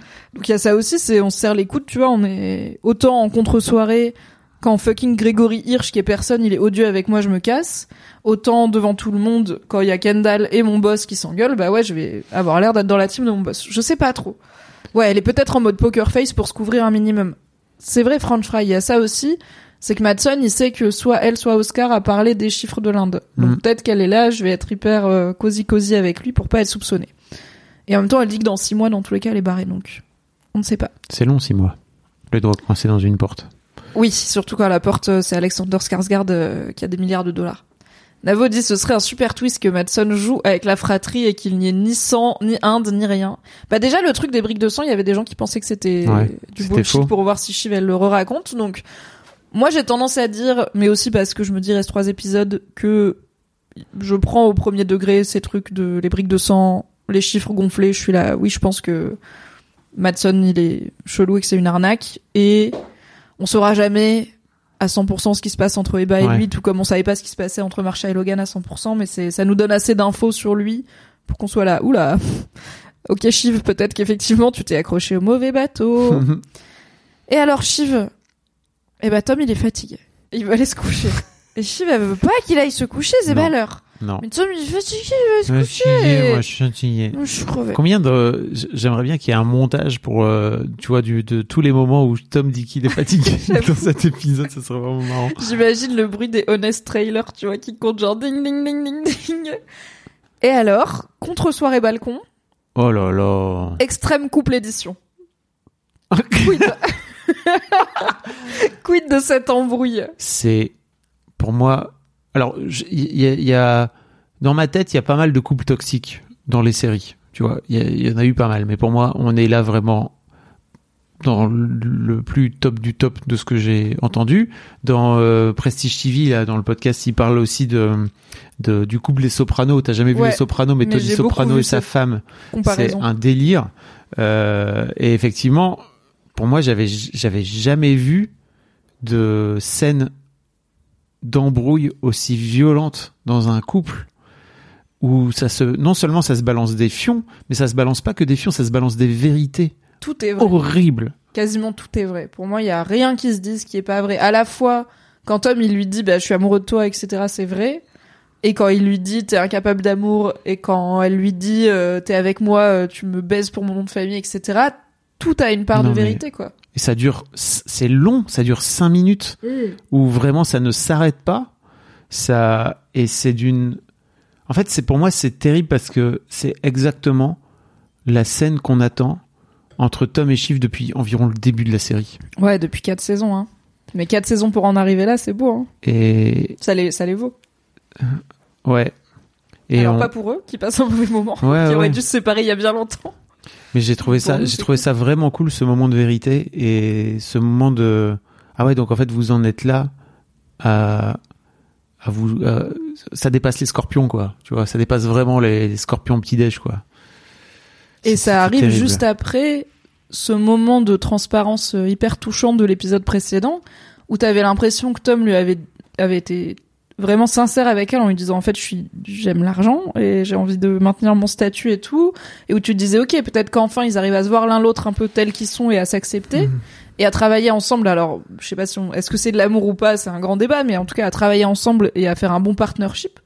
Et là euh, ça vole littéralement le lendemain ça vole en éclats parce qu'ils se disent encore une fois la vérité mais ils se disent un peu plus la vérité que la veille pour le coup. Bah il se oui comme dit Navo euh, c'est un soulagement tellement on veut qu'ils parlent en fait qu'ils se parlent. Mais ouais ouais c'est ça c'est qu'en fait euh, ils se disent les choses à moitié euh, sans vraiment venir raconter ce qui se passe en eux sans vraiment en fait quoi qu'il arrive montrer de la vulnérabilité parce que c'est toujours ça oui. Le, le fond dans toute cette série, c'est qu'il y a aucun personnage qui se montre vulnérable à aucun moment. Ah, Euh, et là, là pour moi, c'est c'est l'un des rares moments de la série où il y a un moment d'humanité, de vulnérabilité, de bah en fait voilà, tu les veux mes triples, les voilà, tiens, elles sont sur le balcon, Pff, voilà quoi. Et en même temps, c'est au milieu d'une soirée pro où ils se tiennent à 4 mètres l'un de l'autre sur ce balcon dans la nuit new-yorkaise euh, que glaciale, alors peut-être pas en termes de température, mais en tout cas pas du tout chaleureuse.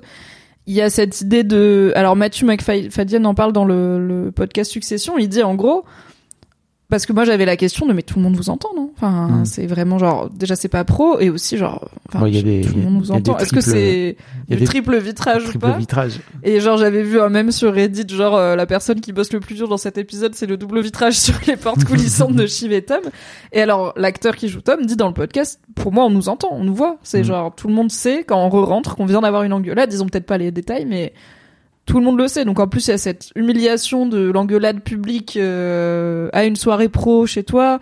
Et euh, et en fait ils ont alors certes ça dure cinq minutes que c'est long comme scène mais après ils doivent immédiatement repartir au taf en fait. Ils ont jamais le temps d'être humains euh, les uns avec les autres Écoute, quoi. je sais pas trop si tu si t'y as pensé toi, mais il y a un plan vraiment qui se joue pendant trois secondes où t'as euh, justement Tom qui est au centre de l'image et en fait la caméra se décale légèrement Ouais, ouais. vers la droite Ouais, pour qu'il ouais. finisse à gauche. Et je me suis dit est-ce qu'il saute là? Ouais ouais. J'y ai ah mais de fou. J'étais là attends. Attends. Attends. Ouais. non ça va. Je pensais qu'il mais je le voyais très nonchalant tu vois Une comme le spoiler Game of Thrones. Comme Tommen dans Game of Thrones qui à un moment il monte sur le bord de sa fenêtre et il juste il Ah saute oui. quoi. C'est vraiment comme s'il marche il prenait un escalier mais il saute. Ouais ouais j'ai eu vraiment peur pour aussi. Tom. Je trouve ça au-delà de l'empathie que j'ai pour le perso et que j'ai pas envie de voir des scènes de suicide euh, le lundi matin, je trouve ça beaucoup plus intéressant pour le personnage qui reste, Oui. que l'épisode se finisse sur son visage et que je sois là, je sais pas ce qu'il va faire après ça, mais j'ai hâte de le voir. Je me suis demandé si c'était une volonté, tu vois, du réel de vraiment décaler la caméra vers le vide. Ouais. Euh, J'imagine En que tout cas, oui. on est beaucoup à avoir Oui. eu la petite idée de ah, dans Succession historiquement, on est plutôt c'est l'eau qui fait peur. Ouais. Mais il y avait un peu la thématique. Il y avait un moment où Kendall, ils avaient mis des panneaux euh, sur le toit de Waystar euh, Mhm. quand il allait pas bien et tout. Donc j'étais là bon. Peut-être qu'il faut arrêter de vivre dans des gratte-ciels. Et il y a effectivement il y a Steve Marty qui dit que il y a cette il y a cette phrase horrible que Tom dit à Shiv sur le fait que en fait elle est incapable d'aimer et que sans doute elle ferait la pire mère possible donc c'est très Il bien qu'elle ait pas d'enfant. Elle lui dit non non. Il lui dit tu es incapable d'amour et tu et peut-être que tu n'es pas une bonne personne pour faire des enfants. Il lui dit pas tu serais la pire mère du monde. Il lui dit maybe you're not a good person to have children et pas pour faire des enfants avec toi. Mais donc, il- pour tu oui. n'es pas une bonne personne. C'est pas bien qu'une personne comme toi ait des enfants. Et donc il valide finalement le choix que que Shiv a fait de ne pas avoir d'enfant avec lui. Bah non parce que Bah, lui, il le sait pas. Oui oui lui il sait pas que elle est enceinte. Oui oui je Ouais. vois ce que tu veux dire. Ouais. Parce que c'est, c'est, je ils en étaient Bah, restés là c'est tous les ça deux. qui la touche. hein. C'est ça qui la c'est ça qui elle a pas de répartie. Je me suis dit, ouais, bah oui. Je me C'est suis... là où elle dit c'est pas très gentil de dire ça quoi. Mm. Ce qui est genre Putain, vous êtes envoyé des bons coups de scud là. tu nous avais déjà habitués à mieux. Le scorpion là il est un peu émoussé. Quoi. Mais tu vois, je me suis demandé, je me suis dit, en fait, mais elle en est incapable, mais je me suis dit, ok, c'est le moment ou jamais de lui dire. Moi j'ai cru qu'elle allait lui dire là. hein. Mais elle peut pas lui dire. euh, Enfin je pense que c'est trop peut- vulnérable. Pourquoi elle peut pas lui dire? Enfin, tu vois, pour moi, il y a Parce aussi, c'est fucked up, quoi. Elle, c'est en fait, elle est liée à lui pour toujours, le jour où elle lui dit. Hmm. Et je pense qu'elle est pas capable de s'imaginer être liée. Enfin, c'est aussi, euh, ça fait une semaine et c'est la semaine où son daron est mort qu'elle est en train de revenir de mon mari m'a trahi au Hmm. profit de mon daron et je lui ai pas parlé pendant des mois. Là, elle lui dit, tu m'as volé les derniers mois avec mon père. Oh là là. Ce qui est un peu genre, il lui dit non, vraiment, non. Il lui répond, euh, hein. c'est pas de ma faute si t'as voulu, toujours voulu avoir l'approbation de ton père et qu'il te l'a jamais donné. Il lui dit, je t'ai rempli, je t'ai envo- envoyé tellement d'approbation et ça a jamais pu te remplir Oh parce là. que t'es, et quand il lui dit parce que t'es cassé, et quand il lui dit t'es cassé, l'acteur il fait un truc avec ses mains, genre il mime un truc où j'étais là, ah! Je crois que c'est Navo dans le chat qui disait j'ai remis la scène immédiatement. Une deuxième fois, j'ai fait pareil. en même temps, si chacun s'occupait de ses petits problèmes avec son papa et sa maman, Mhm. peut-être on serait capable d'un peu plus d'amour. Mhm. JDC, JDR. Bah, de toute façon, Shiv va pas être capable d'amour avant que qu'elle fasse un gros boulot sur elle-même et sur sa relation avec son père et sa mère parce que bah ça le rappelait dans le chat, c'est aussi euh, sa mère lui avait dit je pense que t'es pas faite pour faire des enfants et que moi-même j'aurais pas dû en faire donc ça confirme aussi cette crainte je pense qu'elle Mhm. a en elle euh, Shiv et il y avait une référence à c'est un couple sur un balcon et c'est très shakespearien succession donc et bah dans Prestige TV podcast Joanna Robinson en parle comme d'une Roméo et Juliette pervertis quoi. J'ai trouvé ça très joli. Ouais. Et il y a aussi cette idée un peu de classe parce qu'elle lui dit quand même t'es un pecno, tu vois. euh, tu- et, et quand lui il lui dit ça va girl, tu seras toujours à l'abri, genre ça va toujours aller. Il y a aussi cette idée de meuf, Bah oui. girl, tu, tu es quand même maximilliardaire, Oh t'es une. Roy quoi, et moi non. Mm. Donc c'est un petit peu dans la belle Vérone, les Capulet ennemis. Qu'est-ce que ça raconte dans le chat? Navo qui dit ils ont hyper bien réalisé l'envie de suicide de Tom. C'est une excellente façon de nous faire comprendre qu'il est prêt à mourir, donc prêt à tuer, donc qu'il va possiblement faire des dingueries. Ouais, je pense que Tom là, euh, il va partir en couille dans l'épisode suivant. Enfin, il, il en a plus rien à foutre quoi. Il va faire nimp. Et alors, est-ce que tu penses que Shiv va finir par dire à Tom qu'elle est enceinte? Ou est-ce qu'on va finir la saison et elle lui aura jamais dit? Non, je crois qu'elle va pas lui dire. Ok. Je pense aussi, je me dis si c'est pas là, Enfin, je là, vois elle pas avait- quelle meilleure occasion elle aura quoi. Ou alors de de vouloir lui planter un couteau dans le dos en fait. C'est-à-dire que là, pour moi, elle était touchée, il l'avait touchée. Peut-être que ça ça ça répartit, ça contre-attaque. Ça va être de lui dire qu'en fait, euh, il div- elle divorce machin et qu'en fait, elle, elle il verra jamais ce, ce gamin. Oui, je pensais que si elle lui dit, je pensais qu'elle allait lui dire là pour pour lui contre-attaquer, tu vois, ou lui dire un truc. Alors moi j'étais sur plus horrible, j'étais sur un truc genre euh, OK bah du coup je vais avorter notre enfant, tu vois, ou un truc comme ça. Ah ouais, Dieu. Parce que ouais ouais, mais parce que là ils en sont à un point où ils se balancent quand même des sacrés scuds. Non, Mais, ça sera euh, encore pire qu'elle accouche de cet enfant et qu'en fait, elle lui interdise l'accès à tout jamais. Ce qu'elle est, sais tr- pas, ce qu'elle est très capable de faire. Oui, ce qu'elle est très capable. de- Alors, suggestion de Madame Wolowitz, lui dire que c'est l'enfant de Nate. non, lui dire que c'est l'enfant de Greg. Greg. Merci. Voilà. La boucle est bouclée. Allez hop là. Full circle, let's go. bon, pendant que euh, Tom vire tout le monde de chez lui dans une énergie qui me rappelle beaucoup moi en fin de soirée quand j'en ai Ouais. marre. Franchement, tout le monde devrait faire ça quand vous recevez des gens chez vous et que vous êtes fatigué. Alors, j'ai une, expérience personnelle. J'ai vécu une soirée comme ça. Très bien. Pas chez toi, Non, Mais je me disais soit j'étais bourré, soit c'était pas chez chez un, à New York justement, chez un ami new-yorkais. Oh. Il a fait venir tout le monde à 18h et à 22h il était crevé. Il a dit, allez, ça dégage tout le monde. Merci, la soirée est terminée. Mais vraiment comme ça. Cassez-vous. Et tout le monde a pris ses clics et ses claques et s'est barré. J'ai fait incroyable ce qu'il est en train de faire. L'efficacité. Ouais. Soyez le changement que vous voulez voir dans le monde. Si vous vrai. voulez voir partir les gens, dites-leur j'ai envie que vous partiez maintenant. Et ils vous en voudront pas. Regardez Tom, euh, il a pas plus d'ennemis à la fin que puisque son plus grand ennemi c'est sa femme. Quid de cette petite scène Frank Kendall qui passe quasiment inaperçu dans cet épisode et qui arrive juste après cette énorme Mm. scène, mais qui est quand même hyper importante puisque c'est One Head One Crown. Bah Qu'est-ce oui. qui se passe entre Kendall et Frank euh, dans ce vestiaire où décidément beaucoup de choses se passent dans cet épisode? Bah oui, euh, Kendall, Kendall et Logan. Voilà. C'est-à-dire que Kendall va potentiellement trahir son frère et whatever. Ah bah, je les adore, mais je suis pas in love, love them, but not in love with them. Ouais. Et donc il demande la, la, la complicité et l'aide de son parrain, parce que n'oublions pas que Franck est le parrain de, Bah, Frankie le sent, hein. voilà, le parrain de Et il a roulé sa bosse.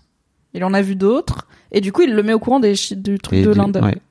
Et Franck, pour le coup, c'est le truc qui m'a fait comprendre à quel point c'est grave. C'est la tête de Franck qui est vraiment deg, tu vois. Lui, il pensait, il, il est comme Karl avec son île en Grèce, là. Il avait, Bah il oui. avait bien compté sur la retraite. Et voir Franck, qui est une des personnes sérieuses, des vrais adultes, dire, ah ouais, c'est chaud. J'étais là, ok, donc peut-être c'est chaud pour Madsen, Ouais. ouais. Peut-être c'est très chaud ce qui se passe. Bien sûr que c'est chaud. Parce donc, il a- ment, il ment sur ses chiffres, donc en fait ça veut Oui. dire que son action ne vaut pas ce qu'elle vaut. Bref, tout est tout est trafiqué en fait, tu vois. Oui, Et mais surtout tu qu'ils ont vois, grosse- Zuckerberg, il a menti sur ses chiffres, il est encore là, Facebook Non, mais- est encore là, Meta est encore là. Enfin, c'est dur ça. de se rendre compte de C'est c'est qu'en fait, quoi les conséquences à, à partir part, du moment, euh, alors à partir du moment où ce- cette info sur l'Inde va sortir, son cours va dégringoler. Et comme il a énormément, je te rappelle qu'il y a énormément de d'actions. Tu sais, il y a un échange Oui. d'actions qui joue. la en fait- moitié du prix, c'est en action. Voilà. Et en fait, si l'action de de Gojo dégringole, forcément la valorisation peut pas peut pas matcher. Oui, Tu vois? oui, oui, non, je sais que le deal, oui, le deal est mort si ça se sait que euh, il gonfle ses, ses sous en Inde et que lui, il espère que racheter Waystar, c'est aussi pour ça qu'il est pressé, lui permettra de faire passer la Mm, pilule oui, et de moins, voilà, voilà, que ça, ça. ça se noie, ça noie un peu le poisson. Oui, exactement. Donc il y a ce double intérêt là. Et donc Gandalf dit à Franck, toi et moi, on fait tomber Madsen, on Et on rachète. rachète Gojo Donc il revient à son plan initial. au plan, non pas à son plan initial. C'était son plan racheter Gojo. Ah oui. Non, c'était son plan que Gojo rachète Waystar, pardon. C'est lui qui a dit à Madsen, et si tu rachetais la boîte de Alors, mon père d'abord, c'était son plan que Waystar rachète Gojo. Au tout, tout début. Eh ben, number one raison. boy depuis le Ouais, début. T'as raison. Et- Oui, il voulait racheter Gojo. Après, il a suggéré que Gojo rachète Waystar. Et maintenant, il suggère, et si on pillage the village, reverse Viking, Il des phrases qui veulent rien dire. et on rachète Gojo. Et alors, Madame Volovitz rappelle que dans le générique, on voit l'appli GoStar, fusion de Gojo et Waystar. Peut-être que c'est dans l'autre sens, du coup, que c'est à la fin Waystar qui rachète Gojo. T'y crois ou pas? Bah pour moi en fait euh, GoStar enfin pour moi en fait le fait que il- qu'il puisse créer une autre appli euh, GoStar ça marchait bien parce que Gojo peut rester Gojo. Et en fait il peut y avoir une appli euh, Waystar qui s'appellerait GoStar on s'en foutrait quoi tu vois. Mais simplement les contenus seraient les mêmes au même au même endroit. Enfin ce serait pas complètement déconnant quoi. D'accord. parce que Waystar si j'ai bien compris Waystar c'est quand même une grosse marque Oui. et en fait que Gojo vienne dire bon en fait on on crée une marque euh, qui est un peu hybride sur le territoire américain, ce serait pas complètement déconnant. Oui, mais est-ce que tu penses que c'est pas Waystar Ah, qui rachète Gojo du coup? Est-ce que tu penses que le plan de Kendall avec Franck, qu'est-ce que alors je sais que on ah, n'est pas des experts du business. Navo dit Stargo. Bon, Oui, Stargo, pardon, c'est l'inverse. Merci beaucoup. Euh, je sais qu'on n'est pas des experts du business et de la tech, tu vois, mais est-ce que du coup plutôt dramaturgicalement, comme dit Jeremy Strong, est-ce que tu penses que Kendall, ça va marcher, il va réussir à faire tomber Madsen, voire à le racheter lui-même, plutôt que de se faire racheter, genre pas juste annuler le deal, mais racheter Madsen, enfin racheter Gojo et, et, être seul à la tête. bien sûr, Ouais, Mais c'est aussi le destin que je vois pour Kendall. hein. c'est et en fait euh, qui pète un plomb et qui devienne pire que son père, qui devienne néo-nazi. Voilà. Oh bah c'est plutôt Roman qui a l'air parti, euh, parti Oui. sur ce ride. Hein. Kendall, il est, il dit qu'il gère les libtards, donc les, les démocrates débiles. Ouais. Euh, Mister Melik dit je pense que ça va finir comme Logan. Kendall va être détesté de ses enfants, en conflit avec son frère et Shiv sa petite sœur qui va mourir. Alors je pense pas que Shiv Ah ouais. va mourir. Mais j'ai vu des gens dire Tom que Roman, euh, Roman c'est la rose de Kendall, c'est la petite sœur qui va mourir. Euh, parce que Roman pour le coup le suicide on n'est pas, il va pas bien quoi le gamin quoi. Il, il a, enfin, il fait n'importe quoi, il a aucun soutien, il a personne à qui parler. Dans l'épisode sur la montagne avec Madsen, il lui a dit I'm fucking dead, genre it's over for me depuis que mon père est mort. Je suis déjà mort en fait. Je suis là. Roman Roy On pariait plutôt sur Kendall, mais Ouais. peut-être, peut-être. Il est vraiment, ouais, Bah, comme Léa, il est tout seul. hein. On peut s'imaginer maintenant que Shiv va partir en couille aussi parce que vu ce qu'elle a pris dans la gueule là. Ouais, mais sont- de là à se suicider, je suis pas. Enfin, tu vois, Mhm. Shiv, il y a jamais eu ce truc de euh, Ouais, je je vais suis mourir quoi. Elle est, elle est pas assez dans. le- Elle est dans l'autodestruction, mais Mhm. elle est plus dans faire du mal aux autres que dans ce style-là. Mais écoutez, on a encore deux épisodes, trois épisodes pour voir venir. Mais on saura jamais ce que est devenu Rose. Enfin, j'espère qu'on va savoir ce qu'est devenu Rose en fait à un moment donné, mais sans doute pas. Je pense pas qu'on saura. C'est la fin de cet épisode 7 de Succession et du coup du débrief. Est-ce qu'il y a des choses qu'on n'a pas évoquées que tu voulais évoquer? Des non, franchement, bah non, non, non. C'était, non, non. J'ai hâte de la Ouais. suite. Tu vois quoi pour la suite du coup Ah, Donc, on est bien euh, d'accord que le prochain épisode, c'est America Decides. voilà. Et alors, le créateur de, cho- de Succession a dit que l'épisode le plus choquant de la saison, c'était l'épisode 8. Donc dans la saison où Logan meurt, alors on peut se dire il a pas dit que c'était l'épisode 3 pour pas qu'on s'y attende et tout, mais il a dit que l'épisode 8 c'était pour lui peut-être le plus choquant, donc attendons-nous à des dingueries euh, Bah, à l'épisode suivant quoi. Pour moi, le truc, il passe très vite fait sur le fait que à Phoenix, en Arizona, il y a un, il y a le, le Il y a un bureau de vote qui a bureau, été euh, bureau de vote euh, attaqué. attaqué ou euh, truc de démocrate, c'est ça de Il y a des gens, oui, et peut-être le bureau de, de- de campagne. quartier général de- du, du démocrate Ouais. qui a été attaqué et euh, je sais pas à quel point Bah, ça fait stresser les est-ce gens. est-ce qu'il va y avoir un est-ce qu'il va y avoir une tentative de, de Trumpisme euh, de d'attaque du Capitole ou je sais pas comment Mhm. Bah, il y avait, je crois qu'on en a parlé avec Alix dans le dernier débrief de cette idée euh, que euh, j'avais vu une théorie comme quoi euh, au moment de l'élection, en gros, il y aurait des émeutes et que, la série nous montrerait des émeutes dans la rue avec, bah là, en plus, on a l'angle de la fille de Kendall qui a été en Mm. danger et tout. Donc peut-être que ça nous remettrait le nez sur tous ces gens qu'on vous montre dans leur gratte-ciel et leur jet privé depuis le début. Voilà ce que ça fait à Mm. la fin. Moi, c'est pas à ça que je m'attends parce que je trouve que ça serait trop, euh, euh, trop direct pour Succession, de nous montrer à la fin genre et la morale de cette histoire, c'est que rappelez-vous qu'il y a un peuple et des gens Mhm. prolétaires et que ça leur fait du mal les milliardaires. Je pense que c'est une série qui est plus cynique et plus maligne que ça. Je suis d'accord avec Mais ça peut fait, arriver. Ils en parlent trop pour moi. Ouais, Dans mais enfin rappelle-toi du nombre de trucs dont ils nous ont parlé. Rappelle-toi de la meuf qui faisait une biographie sur Logan. Il y a des gens Ah qui faisaient un podcast sur peut-être que Kendall il a tué un, peut-être qu'il y a un meurtre, enfin un- une mort bizarre au mariage de Shiv. Il y a quand même beaucoup, il y a le FBI qui a raid Waystar. Enfin, il y a ce truc de qui a envoyé les donuts et tout. Il y a quand même plein de storylines dont Bah, qui a envoyé les donuts, on le sait. bah on le sait, mais on le sait pas, tu vois. Donc Oui. peut-être qu'il y aura cet angle politique qui va être choquant. Peut-être que la le choc, ça va être l'élection de Mencken, euh, qui est quand même un néo-nazi. Peut-être que ça va être un truc avec Roman, qui est le contact Mm. direct de Mencken. Peut-être cette histoire de maybe suicide ou mort, euh, je ne sais pas. Euh, J'espère pas. Euh, donc nous verrons, mais je suis pas sûre que ça va être une morale euh, sociétalo-politique. Est-ce que tu penses que c'est Mencken qui, ga- qui gagne l'élection? Ah, vraie question. Bah, ça serait marrant. Ce serait marrant, oui. Je pense que c'est attendu. Du Mm. coup, j'ai tendance à me dire ils vont peut-être faire l'inverse Mm. et montrer les Roy dans ce truc de ah bah on n'a pas décidé, de- enfin on décide pas tant que ça, tu vois. Donc, vo- voilà le communisme qui arrive alors. Oui, Parce oh que chaque fois, chaque fois dès qu'il y a un démocrate sont là. Oh mon dieu, les Chinois. C'est l'armée rouge qui rentre à Washington. Donc je me dis que Mencken c'est un peu attendu et en même temps je serais très intéressante de voir Succession euh, attaquer. On l'a toujours pas vu on a un Non, on l'a toujours pas vu. Il a eu, je crois qu'il était censé euh, l'épisode des le lendemain de la mort de Logan quand ils sont chez lui. Il y a un chien et le service secret qui viennent. Je crois qu'on était censé le voir dans cet épisode. Ils ont tourné des scènes avec lui, il y était pas. Enfin ils les ont coupés et je me demande si même dans cette, enfin je sais qu'il y a une ou deux fois où on aurait pu le voir, on l'a pas vu. Du coup, on devrait quand même le voir dans l'épisode sur l'élection présidentielle, Ouais. j'imagine. Moi, je suis team, je pense que c'est lui qui va gagner parce que ça a l'air d'être un petit peu ce que nous téléphone la série, mais je suis prête aussi à être euh, à être surprise. Et puis de voir l'interaction qu'il peut y avoir justement entre Ken et ce mec là, parce que on savait très bien que Logan avait un accès direct au président, au Raisin. Oui. Donc, euh, c'est marrant quoi. Euh, qu'est-ce qu'on attends J'avais un truc. Oui. Qu'est-ce quid du discours de Roman aux funérailles de son père? Comment ça va se passer?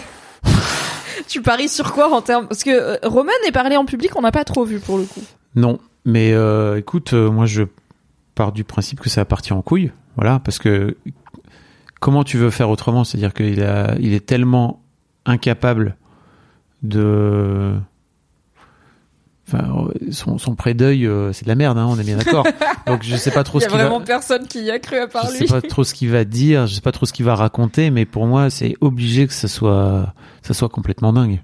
Ouais, je pense que c'est vraiment la pire décision. Je suis honnêtement étonnée que son frère et sa sœur lui disent OK.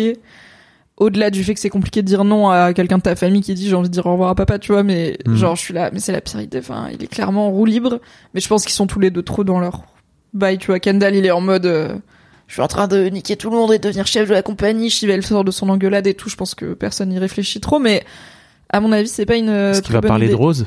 On ne sait pas. On ne sait pas. Léa dit j'espère que Willa va lui écrire son discours comme pour le discours de Mo, euh, l'enterrement de Mo Lester. Connor était là dans la vie, on est. Ensuite, on meurt. Lester est mort. Un jour, ce sera nous. Mais pas aujourd'hui. C'était le discours qui dit rien à part des faits. C'était incroyable. Alright, donc a priori, épisode 8, élection, épisode 9, probablement funérailles et discours, et je pense épisode 10, quelqu'un dans le chat avait dit l'épisode 10 c'est la succession. Ce qui m'a fait penser à un truc, c'est qu'on a, mais je sais pas si ça se fait à ce niveau de fortune, mais on n'a pas eu cette scène de, il y a un avocat qui vient ouvrir le testament, tu vois. On a eu euh, Oui. le papier euh, sous libaré. Euh, mais il y a peut-être une scène un peu à la Knives Out, tu vois, où ils vont tous être réunis et il y aura toi t'as telle maison, toi t'as ci, toi t'as, je sais pas, genre est-ce qu'on, est-ce que ça se fait à ce niveau d'ultra riche? I don't know, mais on n'a pas encore eu la succession officielle Pour moi, le testament. des euh, biens de Logan. Pour quoi. moi, le testament, c'était le doc euh, et tout ce qui s'est, tout ce qui s'en est suivi euh, pendant ce fameux épisode, quoi. oui. Et ils s'en foutent des Mais maisons. j'espère qu'on saura un peu ce que Marshall a eu, par exemple, tu vois. Parce que je pense que elle s'est automise, elle s'est automise à l'abri, la daronne. Oui. Vraiment, elle est très très bien. Sûr et certain. Hâte de voir la suite. Navo dit dernière image, Ken s'assoit à une table de réunion de dos, comme dans le générique. Oui, Écoutez, il y a de bonnes chances. on l'espère tous. On a fait le tour Oui. Merci beaucoup Fabrice d'avoir été là. toi. Je t'ai pas demandé en début de d'émission, t'as sorti un contenu que tu veux pousser T'as as une petite actu T'as quelque chose? Écoutez, bah, j'ai justement euh, interviewé pas plus tard que la semaine passée euh, dans Histoire de Daron euh, une jeune fille qui a perdu son père à cinq- euh, quand il avait euh, quand elle avait 24 ans et Oh. qui en parle de façon très euh, honnête. Donc euh, si jamais ça vous intéresse le deuil, on est en plein dans le thème. Euh, Alexandra qui est venue euh, dans mon dans mon podcast pour venir me raconter son rapport à son papa et son rapport à son papa mort parce que c'est des doses. Voilà. Si ça vous Fun intéresse. Times Bah Écoutez oui. les podcasts de C'est bien la mort, ça fait partie de la vie aussi. À l'oublions pas. Oui, et dans tous les cas, ça arrive, donc autant y être un petit peu préparé en faisant des pré-deuils et en écoutant.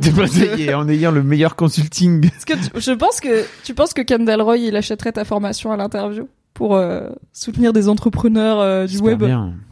Uh-huh. Ouais. Merci beaucoup Fabrice, merci le chat d'avoir été là. Merci le Merci les auditeurs et auditrices du podcast. Moi, je vous donne rendez-vous, alors bien sûr, la semaine prochaine avec Fabrice pour Succession et maybe not jeudi pour Coral Island, mais vendredi pour Zelda, c'est sûr. Abonnez-vous à mes, mon compte Instagram, par exemple, et mon compte Twitter pour ne rien rater des actus. Merci d'avoir été là, tous et toutes. Merci Navo de passer, ça me fait plaisir. Bye bye. Des bisous. Salut tout le monde.